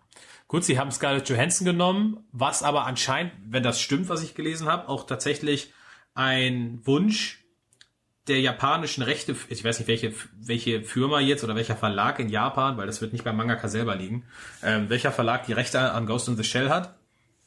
Ähm, aber das war wohl wirklich ein Wunsch von den Japanern, dass sie auch wirklich eine bekannte amerikanische Schauspielerin für die Hauptrolle nehmen und keine japanische Schauspielerin. Und ähm, da war aber eine große Kontroverse. Und ich denke mir so, Leute, seid doch mal still. Also ja, das stimmt, die haben Scarlett Johansson genommen und Batu ist auch kein Asiate, aber da spielen trotzdem genug andere Asiaten in dem Film mit. So, und der Film spielt auch in Japan oder halt generell in einer Stadt, wo es, viele Asiaten gibt. Und die erste Hälfte des Films hat mir echt richtig gut gefallen, weil sie auch sehr nah an der Anime- bzw. ja, Manga-Vorlage waren. Ähm, das war echt gut. Nur leider ist der Film ab der zweiten Hälfte, wenn man das Original kennt, völliger Unsinn weil da absolut dieses spirituelle, dieses, dieses ethische, das geht komplett verloren. Dieses Gedankenspiel, was dieser, was dieser Film mit sich bringt. Dieses, wann ist ein Mensch ein Mensch und bin ich überhaupt ein Mensch? Nur weil ich denke, also ist das Ding, ich denke, also bin ich wirklich real oder ist das, oder stimmt das überhaupt? Und wie definiert man Leben und so weiter? Diese ganzen, ähm, ja, diese ganzen Fragen nach dem Sinn des Lebens, so im Prinzip, die der Originalfilm mitbringt, gehen in der Hollywood-Verfilmung für dich völlig verloren. Aber trotzdem muss ich sagen, ich fand's ganz cool und lustig. Das ist mal ein positives Beispiel dafür, wenn etwas gut geändert wurde in solch einer Anime- oder äh, Manga-Verfilmung. Da hast du ja am Ende ähm, die Auflösung, dass die Scarlett Johansson in dem Film, ähm, also dass das ja Erscheinungsbild, und das ist ein Ding, das hatte ich vorher schon vielleicht vermutet oder hatte ich mir gedacht, das könnte man so gut lösen, ähm, dass ihr Erscheinungsbild gar nicht ihr originales ist. Also dass ihr Verstand, ihr, ihr Bewusstsein aus natürlich einem richtigen Menschenkörper kommt, sie aber schon so viel umgebaut wurde, dass sie mittlerweile halt einfach aussieht wie Scarlett Johansson und nicht mehr wie vorher. Und vorher war sie einfach eine normale Asiatin. Genau. Und das wiederum stößt in die, genau in diese Kerbe von wegen, ähm, wann bin ich noch ein Mensch, wann bin ich kein Mensch mehr und so weiter und so fort. Und damit spielt der Film auch. Und das finde ich echt gut, dieses Ding, was sie da drin haben. Aber trotzdem ist es nichts im Vergleich zu dem, was der Originalfilm gemacht hat an der Stelle. Ich muss jetzt echt überlegen, weil ich Ghost in the Shell, die Serie, schon ewig nicht gesehen habe, war das nicht sogar eine ähnliche Storyline auch im Originalwerk, dass es da auch darum ging, dass sie so viel umgebaut wurde oder so viel verändert wurde optisch, dass sie ihrem Originalkörper, aus dem der Geist stammte, nicht mehr glich? Ja, also ja, sie stellt es in Frage. Du siehst, es wird nie aufgeklärt äh, im Original, ja, so ob, ob das wirklich so ist oder ob das eine Hirngespitze von ihr sind. Aber es ist halt, es wird halt schon irgendwie impliziert, dass das so ja, sein könnte. Der amerikanische Film hat es jetzt genau so definiert. Dann genau, der amerikanische. Film hat es genauso gemacht. Aber was halt völlig fehlt in der amerikanischen Version, und das ist halt das eigentlich große Ding bei Ghost in the Shell, ist halt die Sache mit dem Puppet Master. Das ist ja dieses, dieser Virus, dieses Computerprogramm, was ein Bewusstsein entwickelt und dann sagt von wegen, ey, ich, ich bitte hier um Asyl. Ich äh, will von euch aufgenommen werden und ich will leben. So, du hast auf der einen, auf der einen Seite hast du das Computerprogramm, was immer menschlicher wird, und dann hast du auf der anderen Seite halt ähm, äh, die Kusanagi, die eigentlich ein Mensch war und immer mehr zum, zur Maschine wird. So, du hast diese beiden Punkte und in der Mitte des Films treffen die sich irgendwo miteinander und das ist halt so viel tiefer gehend, weil du auch dich fragen kannst, wie sieht das vielleicht aus in tausend Jahren? Sind Menschen dann überhaupt noch, ähm, bestehen Menschen noch aus Fleisch oder sind wir wirklich nur noch KIs oder sowas, weil wir uns irgendwie weiterentwickelt haben mit unserem eigenen Zutun. Also das sind so Fragen, die macht der Film auf, wohlgemerkt Ende der 80er, Anfang der 90er, was mega krass ist, wenn du es dir überlegst. Ähm, also Ghost in the Shell did it before it was cool, so Matrix ist ein Scheiß dagegen. Ähm, und ja, das ist halt das Ding, was bei dem US-Film leider völlig verloren geht. Wobei man ja auch sagen muss, auch hier Matrix hat sich tatsächlich sehr stark von Ghost in the Shell inspirieren lassen, beziehungsweise die ja. Wachowski-Schwestern, Schrägstrich Brüder damals, ähm, haben eben halt viel Inspiration aus Ghost in the Shell gezogen für den ersten Teil der Matrix-Trilogie. Ähm, das haben die ja auch immer wieder, äh, oder das haben die hier und da ja auch bestätigt, beziehungsweise ne, ähm, offen zugegeben. Und das merkst du ja auch dem Matrix-Film durchaus an. Ne? Allein nimm halt nur diese, diese diese, diese Darstellung der Matrix mit hier diesen grünen Zeichen und sowas, so eine ähnliche System, äh, so eine ähnliche Darstellung des virtuellen Raums, sage ich jetzt mal, hast du in Ghost in the Shell ja auch gehabt, wenn ich mich noch richtig entsinne. Oder kurier mich, wenn ich da jetzt Bullshit labere. Nö, schon okay. Weil ich meine, so war es gewesen. Wie gesagt, es ist halt echt schon lange her. Aber ähm, wie gesagt, diese Darstellung des Virtuellen war da ja durchaus und eben auch diese philosophischen Fragen. Ne? Äh, wann bist du Mensch, wann bist du nur ne, irgendwie oder oder was bedeutet auch Leben, ne, wenn du jetzt sagst, ne, die, die diese KI, die dann wirklich halt ein Bewusstsein entwickelt, all solche philosophischen Fragen hat sich ja Matrix auch bedient am Ende. Ja. Es gibt eine, eine interessante Rezension vom ähm, YouTube-Kanal Nerdkultur, das ist von einem Marco Oh, jetzt habe ich seinen Nachnamen wieder nicht auf dem Kopf. Ich weiß nur, dass, äh, dass er den, den Twitter-Handle Regisseur hat weil das Marco Riesch heißt er, glaube ich, genau, Marco Riesch. Und der hatte nämlich ähm, in seiner Rezension hatte er eine, eine interessante These in den Raum gestellt und zwar ähm, Ghost in the Shell versucht ja schon, also gerade auch so diese erste Hälfte, eins zu eins die Serie zu adaptieren. Hier ist ja wirklich nicht mehr viel Interpretation. Das ist ja durchaus etwas, was wir jetzt gerade oder was ich zumindest gerade bei den bei den asiatischen Pendants lobend hervorgehoben habe. Du hast ja wirklich Szenen, die eins zu eins aus dem Anime nachgemacht sind. Sei es die Szene, wie sie im Hochhaus da runterspringt, sei es die Szene bei der, ähm, bei der Verfolgung an diesem Wasserbecken, wo die, wo sie da kämpfen halt, ne, und, und dann äh, mit dem, ähm, wie der Kampf überhaupt, der ganze, die Choreografie des Kampfes an sich auch. Er hat jetzt dann in den, äh, die Behauptung in den Raum gestellt, dass der wichtigste Protagonist die Umwelt, die Welt, die Darstellung dieser Zukunftsversion ist und dass die in dem Film hauptsächlich nicht geglückt ist, dass man nicht dieses Gefühl und diese, diese Version, wie die Welt sein könnte in dieser Zukunft, so transportiert bekommt wie eben in der Vorlage. Ist dir das mal so aufgefallen? Wäre das so ein Kritikpunkt, den du unterstützen würdest? Habe ich ehrlich gesagt, bevor du es jetzt angesprochen hast, noch nie so drüber nachgedacht. Das ist eine schwierige Frage. Hm. Ich würde zum, zum Teil ja, zum Teil nicht. Also unterstützt du das denn? Ich musste lange darüber nachdenken, dieses Video. Ich habe das halt damals diese Rezension mir angeschaut, kurz nachdem ich halt auch Ghost in the Shell im Kino gesehen habe. Und ich war am Anfang so, na, weiß nicht, ob ich das so sehe, aber inzwischen doch, weil ich habe immer mich an irgendwas in Ghost in the Shell, an dem, an dem Film gestört. Und ich konnte für mich damals akzeptieren, dass halt die Story des Films in eine andere Richtung geht, weil ich die halt auch interessant fand. Ebenso dann mit diesem Typen, der ja ähm, ihr dann offenbart, hier in deinem Kopf wurde rumgewurstelt, ähm, ne, du bist eigentlich eine Verbündete von mir oder wir haben mal für das Gemeinsame irgendwie gekämpft und die Story, die sich daraus entwickelt.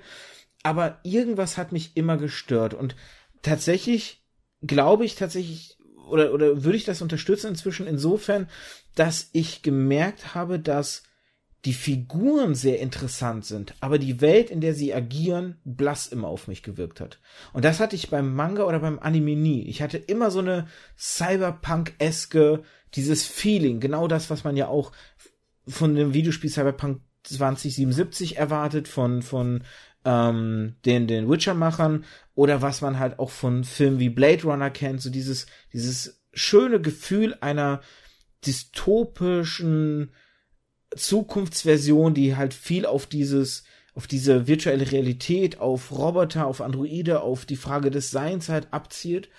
Und die habe ich in Anime immer verspürt. Die, die, die war für mich tatsächlich immer auch so, nicht nur durch die Charaktere und durch die Story transportiert, sondern eben auch durch die Welt. Sei es eben so Aspekte, wenn da diese Robo-Geishas sind, ne, und dann ähm, auch Sexualität, ne, mit den Robotern dann irgendwie da so als Normalität gezeigt wird und, und alles. Und in dem, in dem Film mit Scarlett Johansson wurde es am Anfang ganz gut aufgebaut, da hatte ich dieses Feeling, aber nach hinten raus ist es immer mehr weggefallen, hatte ich das, das Gefühl. Insofern ja. Ja, ich glaube, also, ja, also ich finde, ich, ich glaube, der Film hat damals einen krasseren, einen krasseren Impact auf einen, weil der halt für die Dame, also eigentlich immer noch, wenn du den heute anguckst, ist der immer noch so krass animiert und ist immer noch äh, im Vergleich mit anderen Animes fast unerreicht in manchen Belangen. Es ist einfach so krass animiert und gerade für die damalige Zeit ähm, ist es halt ein absoluter Wow-Effekt. Und was die halt gemacht haben, ist, die haben das stumpf Copy-Paste gemacht und das versucht irgendwie mit äh, mittelprächtigen bis guten CGI nachzubauen. Aber es stimmt schon, ähm, das allein lockt heutzutage, gerade wenn man das Hollywood-Kino kennt, kein mehr vom Ofen hervor. Insofern hätte man sich da vielleicht trauen müssen, noch mehr zu machen. Sie haben es im Prinzip auch mit dieser Robo-Geisha gemacht, denn die kommt im Original nicht vor. Aber ähm, ja, also ich, ich finde irgendwie auf der einen Seite, die haben es ja wirklich versucht, sehr gut zu adaptieren und haben es auch gemacht eigentlich, bestimmte Szenenbilder. Ähm, aber ich glaube, das reicht heutzutage einfach nicht mehr. Und deswegen stößt, wenn man das sich in, einem, in dem anderen Bereich, also in dem, in dem Realfilmkino anschaut, wo man ja schon in zig anderen Filmen fantastische Welten gezeichnet gesehen hat, ähm, die mit äh, Computeranimation halt irgendwie ähm, auf dem Bildschirm gezaubert wurden, dann wäre es unfair, dem Film das irgendwie anzulasten. Ich kann aber objektiv gesehen verstehen, warum man sagt, ja, das, das triggert jetzt mich jetzt nicht mehr. So, könnte es vielleicht auch ein zu sehr Verlassen auf diese CGI-Wucht sein oder auf das, äh, wir, wir machen jetzt die Szenen eins zu eins, um, dass es, dass es eben so eine Mitte sein muss zwischen wir interpretieren neu, aber wir ähm, adaptieren eben auch, was das Uhrwerk gegeben hat. Ähm, ich, ich muss da jetzt so ein bisschen, es gibt den äh, schönen Podcast Kapitel 1. Das ist ein Buchpodcast eigentlich von ähm, von ähm, äh, Jochen Gebauer, der war äh, früher halt bei der GameStar, war der Chefredakteur und von dem Autor Falco Löffler. Das ist unter anderem ein Krimi-Autor, der ist aber auch Übersetzer und so weiter halt. Und die haben halt gemeinsam diesen Buchpodcast und da haben sie halt mal über Buchverfilmung gesprochen. Und sie haben so eine ganz interessante Sache gesagt. Ähm, sie haben nämlich so ein bisschen angeschnitten, wie Alfred Hitchcock Bücher verfilmt hat. Und der ist nämlich hingegangen, der hat ein Buch halt nur einmal gelesen und wollte es danach nie wieder lesen, weil was er dann versucht hat, war gar nicht das Buch eins zu eins umzusetzen, sondern das Gefühl, was das Buch in ihm ausgelöst hat, das zu transportieren halt. Hm. Und ich glaube, das ist auch ein ganz guter Ansatz, was für mich die meisten guten Buchverfilmungen tatsächlich ähm, ähm, ausmacht, dass es eher das Gefühl ist, was transportiert wird. Ich glaube, nimm ein Schweigen der Lämmer. Ich glaube, es ist nicht ein so guter Film, Film für viele, weil er eins zu eins das Buch umsetzt, so, oder die Grausamkeiten, die das Buch darstellt, sondern weil eben auch die Darstellung von äh, Hopkins als, als Hannibal Lecter und seine Interpretation, die das sind, dieses Angstgefühl, was man aus dem Buch kennt, gut transportiert. Und vielleicht wäre das eben so ein wichtiger Aspekt. Ich habe ja gerade gesagt, dieses Gefühl, was mir diese Welt gegeben hat, hatte ich am Anfang da und es ist mir nach hinten verloren gegangen weil der Film irgendwann einfach nur noch versucht hat, seine, seine Story zu Ende zu bringen und irgendwie rund zu machen und man dadurch andere wichtige Dinge aus dem Auge verloren hat und am Ende vielleicht nicht mal geschafft hat, die Story ganz rund zu machen. Zumindest nicht für alle. Ähm, ich konnte mich mit dem Ende ganz gut anfreunden, muss ich sagen, zumindest.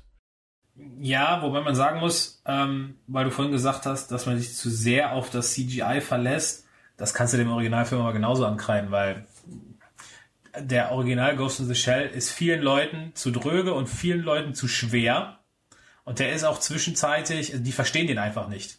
Und ähm, der ist auch zwischenzeitlich ein bisschen artifazi, wo du dann einfach nur so gezeichnet die Stadt siehst, Szenen und du hast die ganze Zeit diese sehr seltsame Musik, wo irgendwelche japanischen Chöre singen und diese Szene ist gefühlt 30 Minuten lang, aber geht aber, glaube ich, in echt auch irgendwie fünf oder sechs Minuten. Es ist wirklich relativ lang, wo du nur Ausschnitte aus der Stadt siehst und dazu die Musik.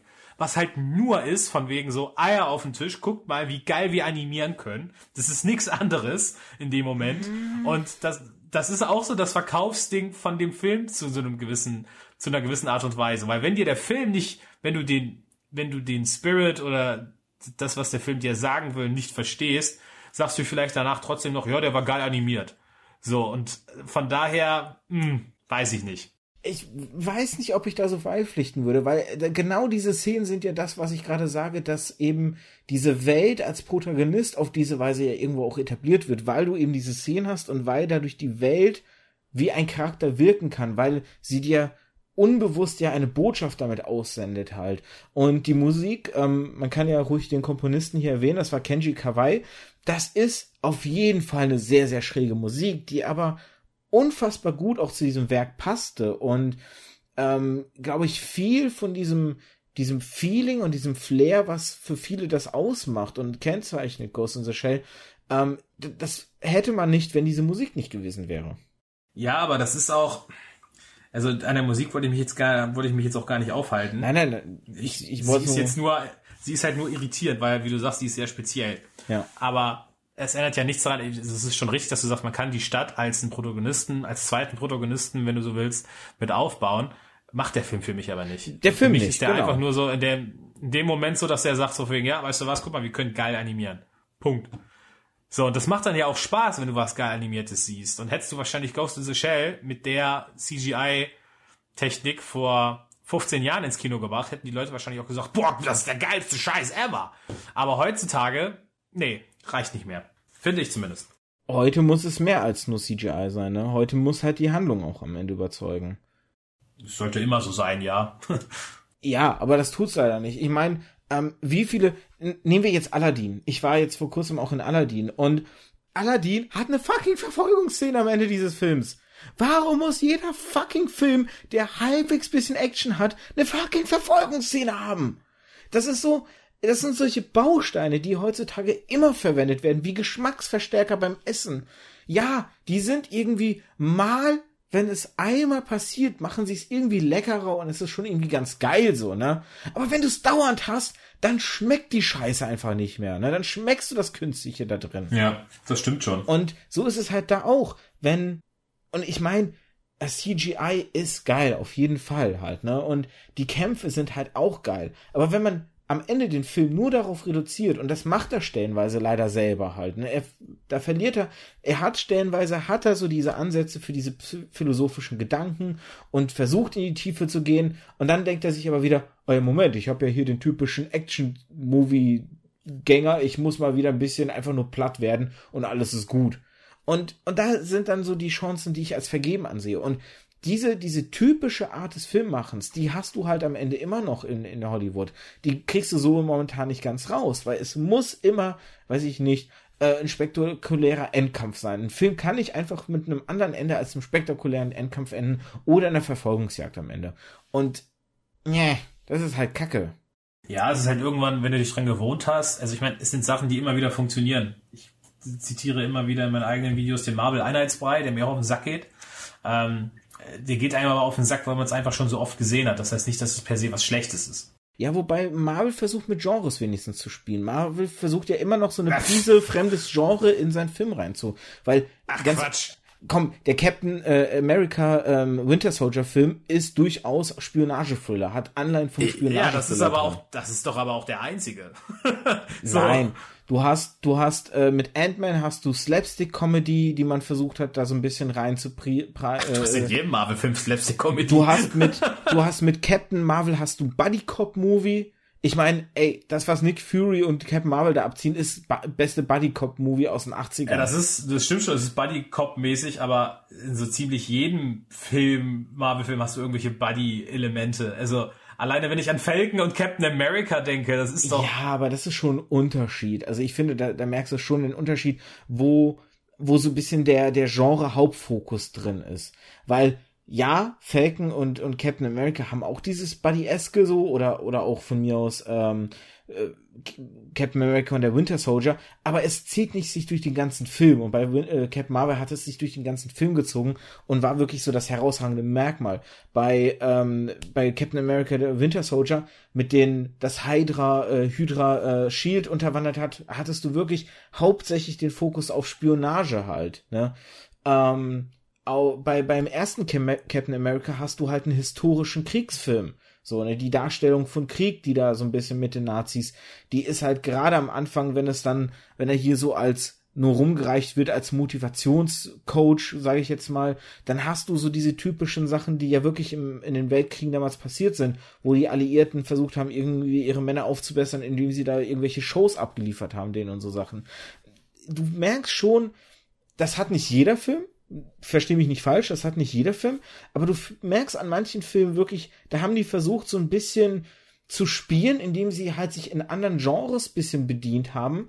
Ähm, und das funktioniert mal besser, mal schlechter. Tor 3, ganz furchtbar. Äh, ne? Definitiv. Aber gut, ich wollte jetzt auch gar nicht wieder ins, ins MCU springen, sondern wir waren ja eigentlich bei Ghost in the Shell.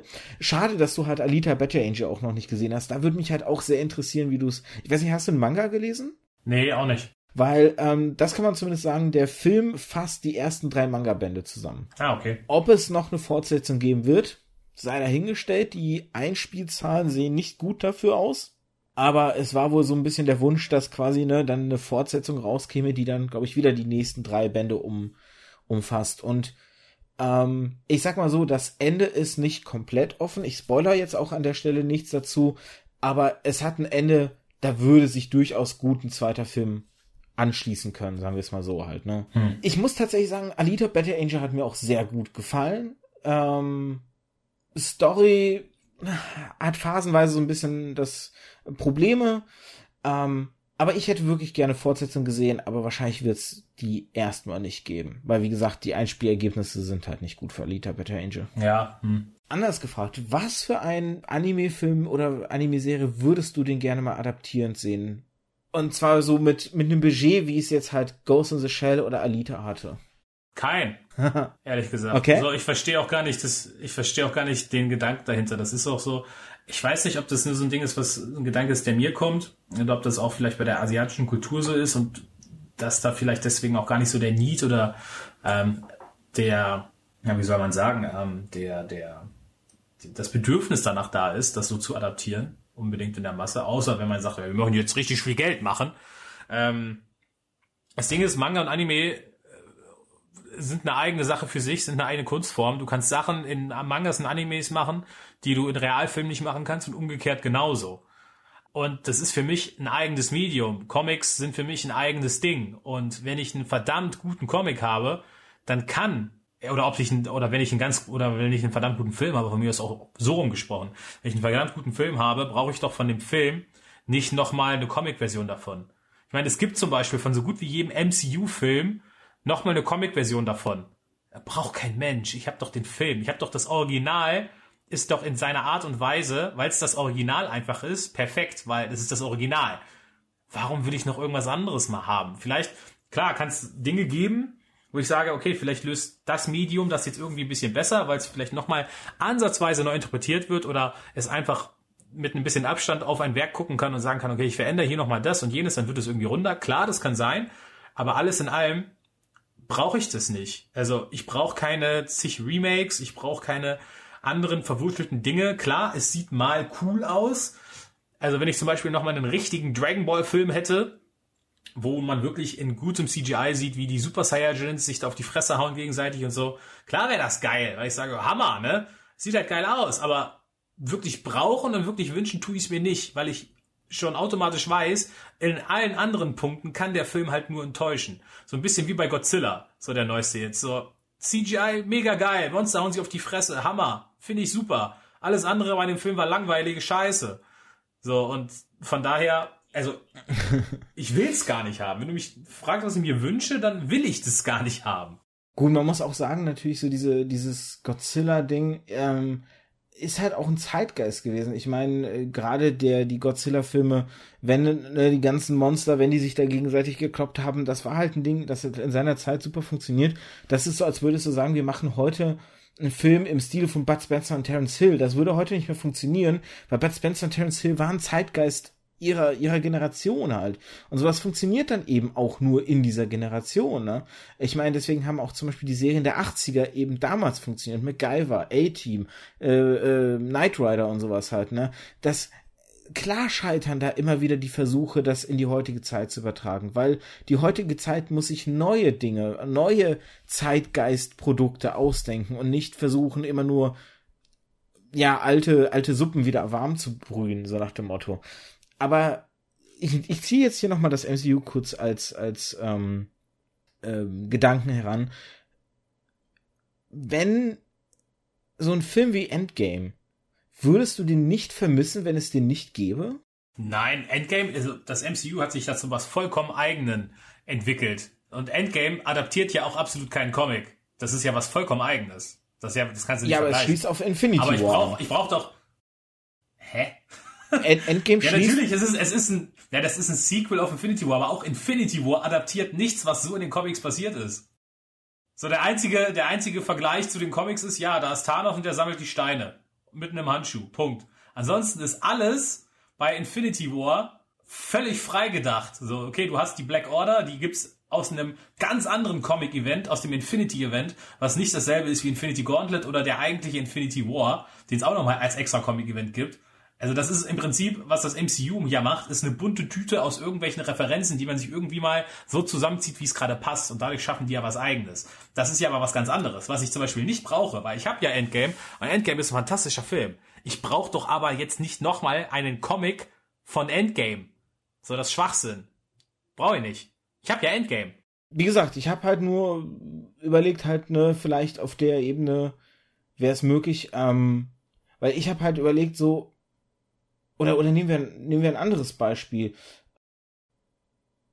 Nee, nee, das passt aber auch nicht so gerade. Ich wollte jetzt nämlich, ich wollte jetzt gerade in die, in die Batman-Ecke gehen, aber da, da ist es ja auch nicht so richtig auf einem, auf einem speziellen Comic basierend. Insofern, hm funktioniert äh, funktioniert auch ja, nicht. Also das Ding ist, du musst halt, ich meine, halt, das habe ich ja vorhin schon versucht auszudrücken. Also du musst halt den schmalen Grad finden. Du kannst nicht einfach Sachen aus einem Manga stumpf übernehmen und sagen, ich mache das jetzt, ich ja. mache das jetzt mit echten Menschen. Du, du kannst aber auch nicht einfach sagen, ich drehe völlig frei. So, du musst so das Mittelmaß finden, so wie es das MCU ja, ja halt auch macht. Die, die machen ja im Prinzip, ähm, die haben ja im Prinzip, wie gesagt, eine bunte Tüte an Sachen, wo sie sich bedienen können. Die haben aber auch eine ganz andere Grundvoraussetzung. Weil die ganzen US-Comics sind so oft schon in sich selbst rebootet und geredconnt worden. Und alleine schon durch die gesamte Prämisse des Multiversums, was die auch halt mitbringen, ist es ein ganz anderer Startpunkt. Die Akzeptanz. Ja, die Akzeptanz ist eine andere, als im Gegensatz zu einem, zu einem Manga, wo du ja einfach nur durchnummerierte Volumes hast, die du nacheinander liest und was eine in sich zusammen abgeschlossene Story ist. So, das ist was anderes. Ja, das ist wahrscheinlich wirklich ein sehr wichtiger Punkt, dass du einfach sagen kannst, bei einem Comic, klar, wenn es da eine Filmadaption gibt, die Akzeptanz, dass das eben nicht eins zu eins dieselbe Story erzählt, ist halt viel höher als bei einem Buch oder bei einem Manga halt, wo du halt diese fixe Story hast, wo du nicht alternativ immer wieder neu erscheinende alternative Version dieser Story halt hast, wie es eben in den, in den Comics halt ähm, basiert. Dafür hast du bei den Comics halt das Problem, dass du am Ende halt nicht sagen kannst, das ist diese eine kohärente geile Story, die mich aus diesem Grund eben so fesselt, wie es eben One Piece für mich halt getan hat. Ne? Das hat halt ja. diese eine Vision, diese eine Story, die da umgesetzt wird und es hat halt einen guten Grund, warum es halt nicht eine zweite Interpretation gibt. Und das ist halt so ein bisschen auch das Problem, ne? Was halt DC und Marvel haben. Klar ist es geil, so eine White Knight-Idee von, von Batman, ne? Was wäre, wenn der Joker irgendwie mal bei Verstand wäre und was wird dann passieren? Aber es fehlt so die eine kohärente Geschichte, wo du sagen könntest, so das ist Batman, weil es gibt einfach so viele Batmans. Naja, das Ding ist, gerade bei US-Comics hast du halt das Ding, mh, hm, dass sich je nachdem, welcher Schreiberling und welcher Künstler sich daran versucht, das halt von Seite zu Seite anders aussehen kann. Ich meine, ich habe gestern habe ich habe ich ähm, Wolverine von Greg Rooker weitergelesen, den Run. Also wenn du müsstest du sagen, ein bestimmter Run, wo halt ein ähm, Schriftsteller und ein Künstler oder beides halt beides an einem halt mal gesagt okay ich mache jetzt die nächsten zwei Jahre übernehme ich Wolverine oder übernehme ich Spider-Man und so weiter und dann kannst du schon sagen okay das war eine geile Storyline die sie gemacht haben aber diese eine Storyline wäre dann auch nur etwas was einen kurzen Film umfasst oder nur den, die Hälfte eines Films umfasst wenn es adaptiert werden würde und selbst da hast du es, wenn du halt durch die Seiten blätterst, es ist eine zusammenhängende Story, aber ab der Mitte ändert einfach der Künstler. Und auf einmal sieht Wolverine von dem Höhlenmensch, also aus, vorher sah er aus fast wie ein Höhlenmensch gezeichnet. Und es ist immer noch dieselbe Story. Und es geht, er ist immer noch am selben Schauplatz, aber in der nächsten Ausgabe ist einfach ein anderer Künstler dabei. Und auf einmal sieht Wolverine nicht mehr aus wie ein Höhlenmensch, sondern er sieht aus, ich komme nicht auf den Namen, ähm, wie ähm, der Typ, wie heißt der denn noch? Bardem, irgendwas. Ach, hm. ähm. Dieser Schauspieler, die auch, der auch so Latino ist. Der auch bei Karibik 5 oder 5 mitgemacht hat, glaube ich. Ach, äh. Der den Salazar gespielt hat. Der spielt auch bei No Country for Old Men mit. Da ist er der Killer. Ja, ich, ich gucke jetzt gerade mal schnell. Javier ähm, Badem, glaube ich, ne? Javier, heißt der so? Äh, da, da, da. Ja, Javier Badem, genau. Genau, und auf einmal sieht Wolverine aus wie ein junger Javier Badem. du denkst, hat auch, hat auch einmal, hat auch, ist auch von struppigen, ist auch von struppigen Höhlenmenschenhaaren auf einmal zu glatten, schulterlangen Haaren gewechselt. Eine Ausgabe weiter so. Und das ist ein ganz anderes, ganz anderes Look and Feel, wenn du das liest als das, was dir halt Mangas vorsetzen. Und ich glaube, daher kommt einfach generell eine ganz andere Akzeptanz daher. Weil US-Comics in sich, selbst wenn sie eine, eine gewisse Story halt erzählen, sind sie in sich nie völlig geschlossen vor Änderung. Es gibt so viele Facetten und ich sehe gerade, wir sind bei eineinhalb Stunden. Ich habe dir sehr viel Zeit geklaut. ich glaube, das ist die längste Folge jetzt, ähm, die ich je hatte. Aber ich würde gerne mit einer letzten Frage abschließen. Ähm, diese Folge wird ja so ein bisschen unter der Frage äh, erscheinen. Hollywood hat Manga, sprich Anime, Realverfilm-Adaptionen äh, für sich entdeckt. Kommen dabei gute Filmhandlungen raus? Und wenn ich dir jetzt so zugehört habe, würdest du ganz klar Nein sagen? Oder gibt's doch eine andere Meinung bei dir noch? Nee, äh, es ist, ich glaube, äh, mit Ausnahme von Alita und, und Ghost in the Shell hat es noch nie jemand richtig probiert. So, das ist ja, das haben wir ganz am Anfang gesagt, dass es wird, es sind irgendwelche Adaptionen, die lustlos hingeklatscht werden, ähm, aus dem Westen, die Adaptionen, die aus dem Osten kommen, die haben einfach zu wenig Budget, glaube ich, und sind auch zu sehr gefangen in ihrer eigenen Kultur, als dass sie für den Massenmarkt irgendwie interessant wären.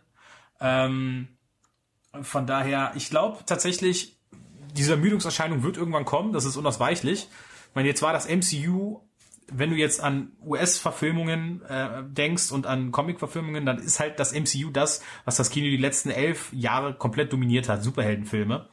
Ähm, und auch das, da wird es irgendwann Müdigkeitserscheinungen geben. Vielleicht vielleicht nicht heute, vielleicht nicht morgen, aber bestimmt in den nächsten fünf Jahren oder so werden diese Filme konstant an Umsatz verlieren, weil die Leute sich dann irgendwann daran satt gesehen haben oder dann noch wirklich die letzten ersten Schauspieler weg sind und die Leute sagen, nee, wenn da jetzt neue Typen rumlaufen, habe ich da keinen Bock mehr drauf. Ähm, Und es wird früher oder später passieren, dass, glaube ich, Manga dann der nächste große Scheiß sind. So, weil da kann dann Hollywood sich wieder richtig austoben und die, die, ähm, die Stories verändern und neu interpretieren und so weiter. Es wird nur interessant, also es muss im Prinzip, es braucht bei den ganzen Anime-Sachen irgendwie so eine Art Kevin Feige wie bei wie beim MCU, der wirklich eine Vision, der wirklich einen Plan hat und weiß, wo die Reise hingehen soll.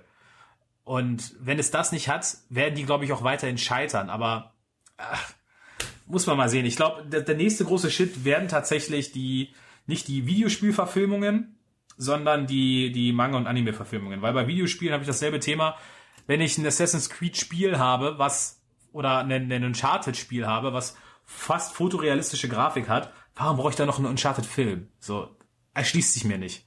Ja, es ist halt einfach, die Story wird natürlich in einem anderen Medium um eine weitere Facette ergänzt halt, ne? Das ist so ein bisschen vielleicht die Idee. Ähm, ich sag mal so, Hollywood hatte ja auf jeden Fall, wie gesagt, seine Fühler jetzt rausgestreckt, ne, mit halt Alita, Better Angel und mit Ghost in the Shell.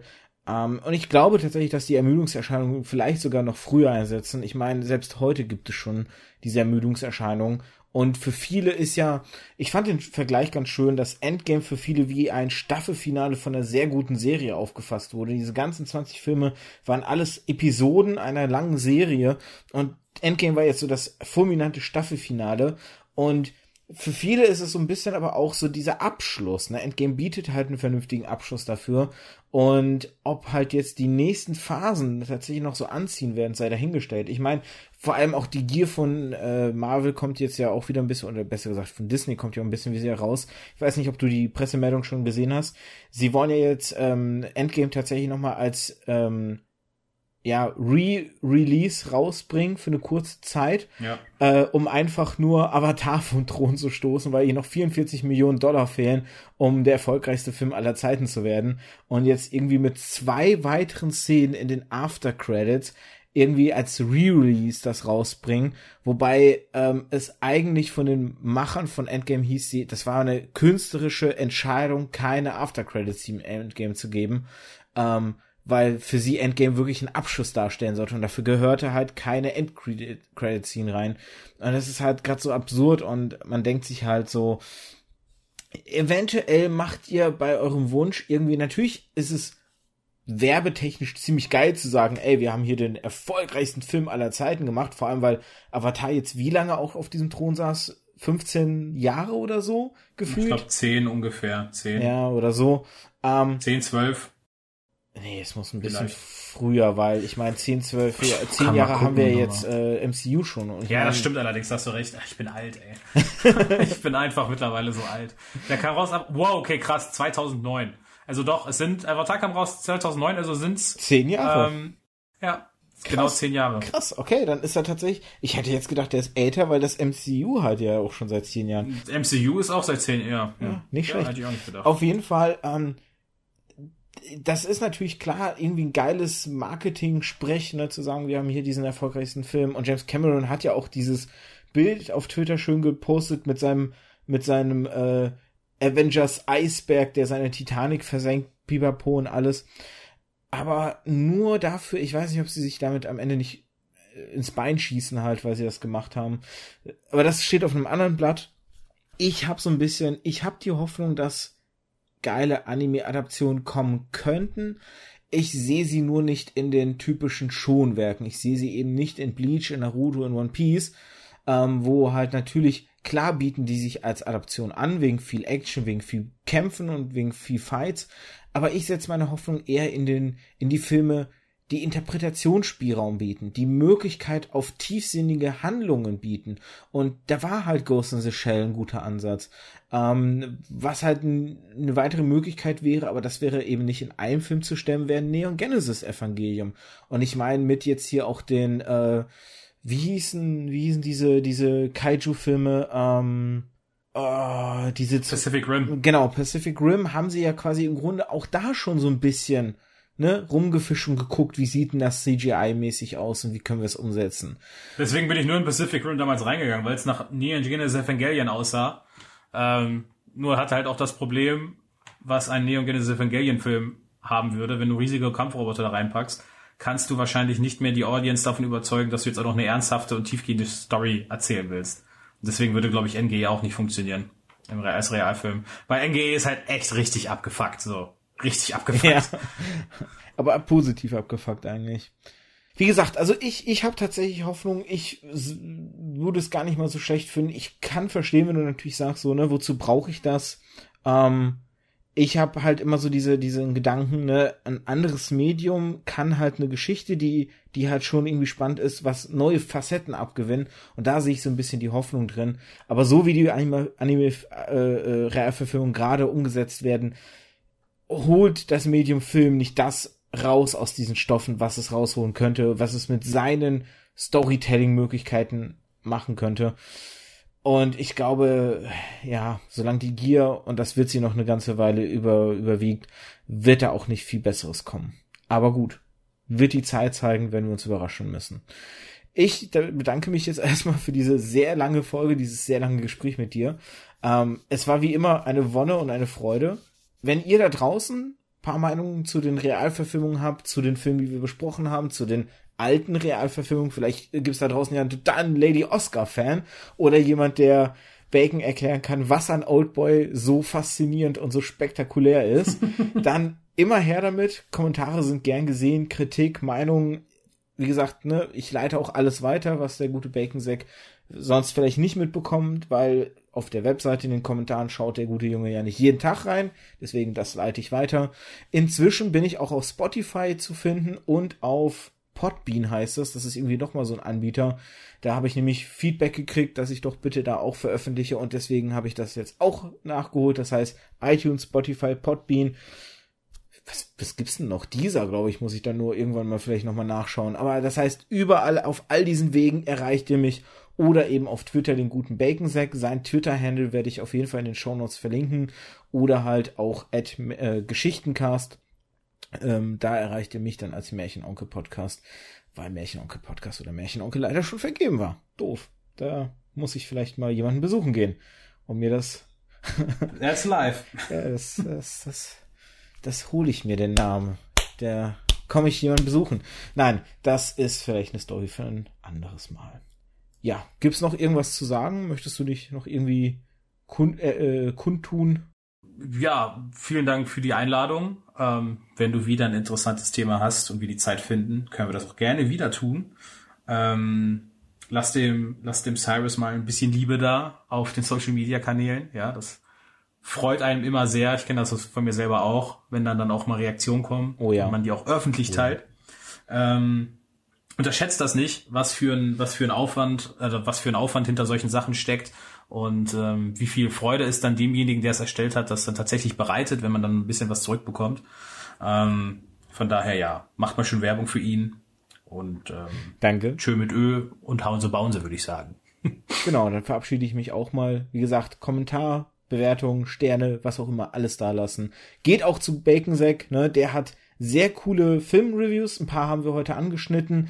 Der ist ähm, Showcaster nennt man das, glaube ich, ne? für Nintendo. Shoutcaster. Sh Shoutcaster, ja. Entschuldigung, Shoutcaster. Ähm, da kann man auch nur, ich weiß nicht, ist denn das Turnier für Smash, wo du Shoutcaster warst, kann man das irgendwo nachgucken nochmal? Also ich habe diverse alte Turniere von der Gamescom, ähm, habe ich bei mir auf dem YouTube-Kanal. Jetzt das letzte, wo wir bei der European, wo wir beim European Smash Ball Team Cup, also das erste Mal, dass ein Europa und dann ähm, ähm, Welt ähm, Weltturnier, Weltturnier, Weltturnier, eine Weltmeisterschaft, Weltturnier, was ist mit mir los?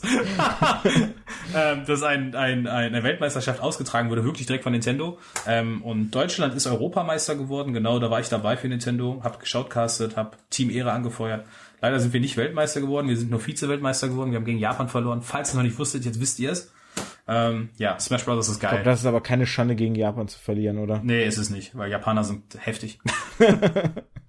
Von daher, ähm, ne, also, wo kann man das, aber irgendwo muss, äh, bei Nintendo wahrscheinlich selber, oder? Die bei äh, genau, klar, auf dem deutschen YouTube-Kanal von Nintendo müsste das, müssten die Übertragungen auf jeden Fall noch da sein. Komm, auch das hau ich in die Show Notes rein. Das heißt, auch da, das könnte ich anschauen. Super geile Show gewesen ich meine, wie du ausgerastet bist, das war schon sehr geil. Das macht echt Freude. Von daher. Es war emotional. schaut auch gerne bei ihm vorbei. Er wird sich auch freuen. T äh, macht auch Twitch-Streams, auch das. Wie gesagt, folgt ihm auf jeden Fall immer sehens- und hörenswert. Und in dem Sinne, sag ich mal, Cheerio und bis zum nächsten Mal.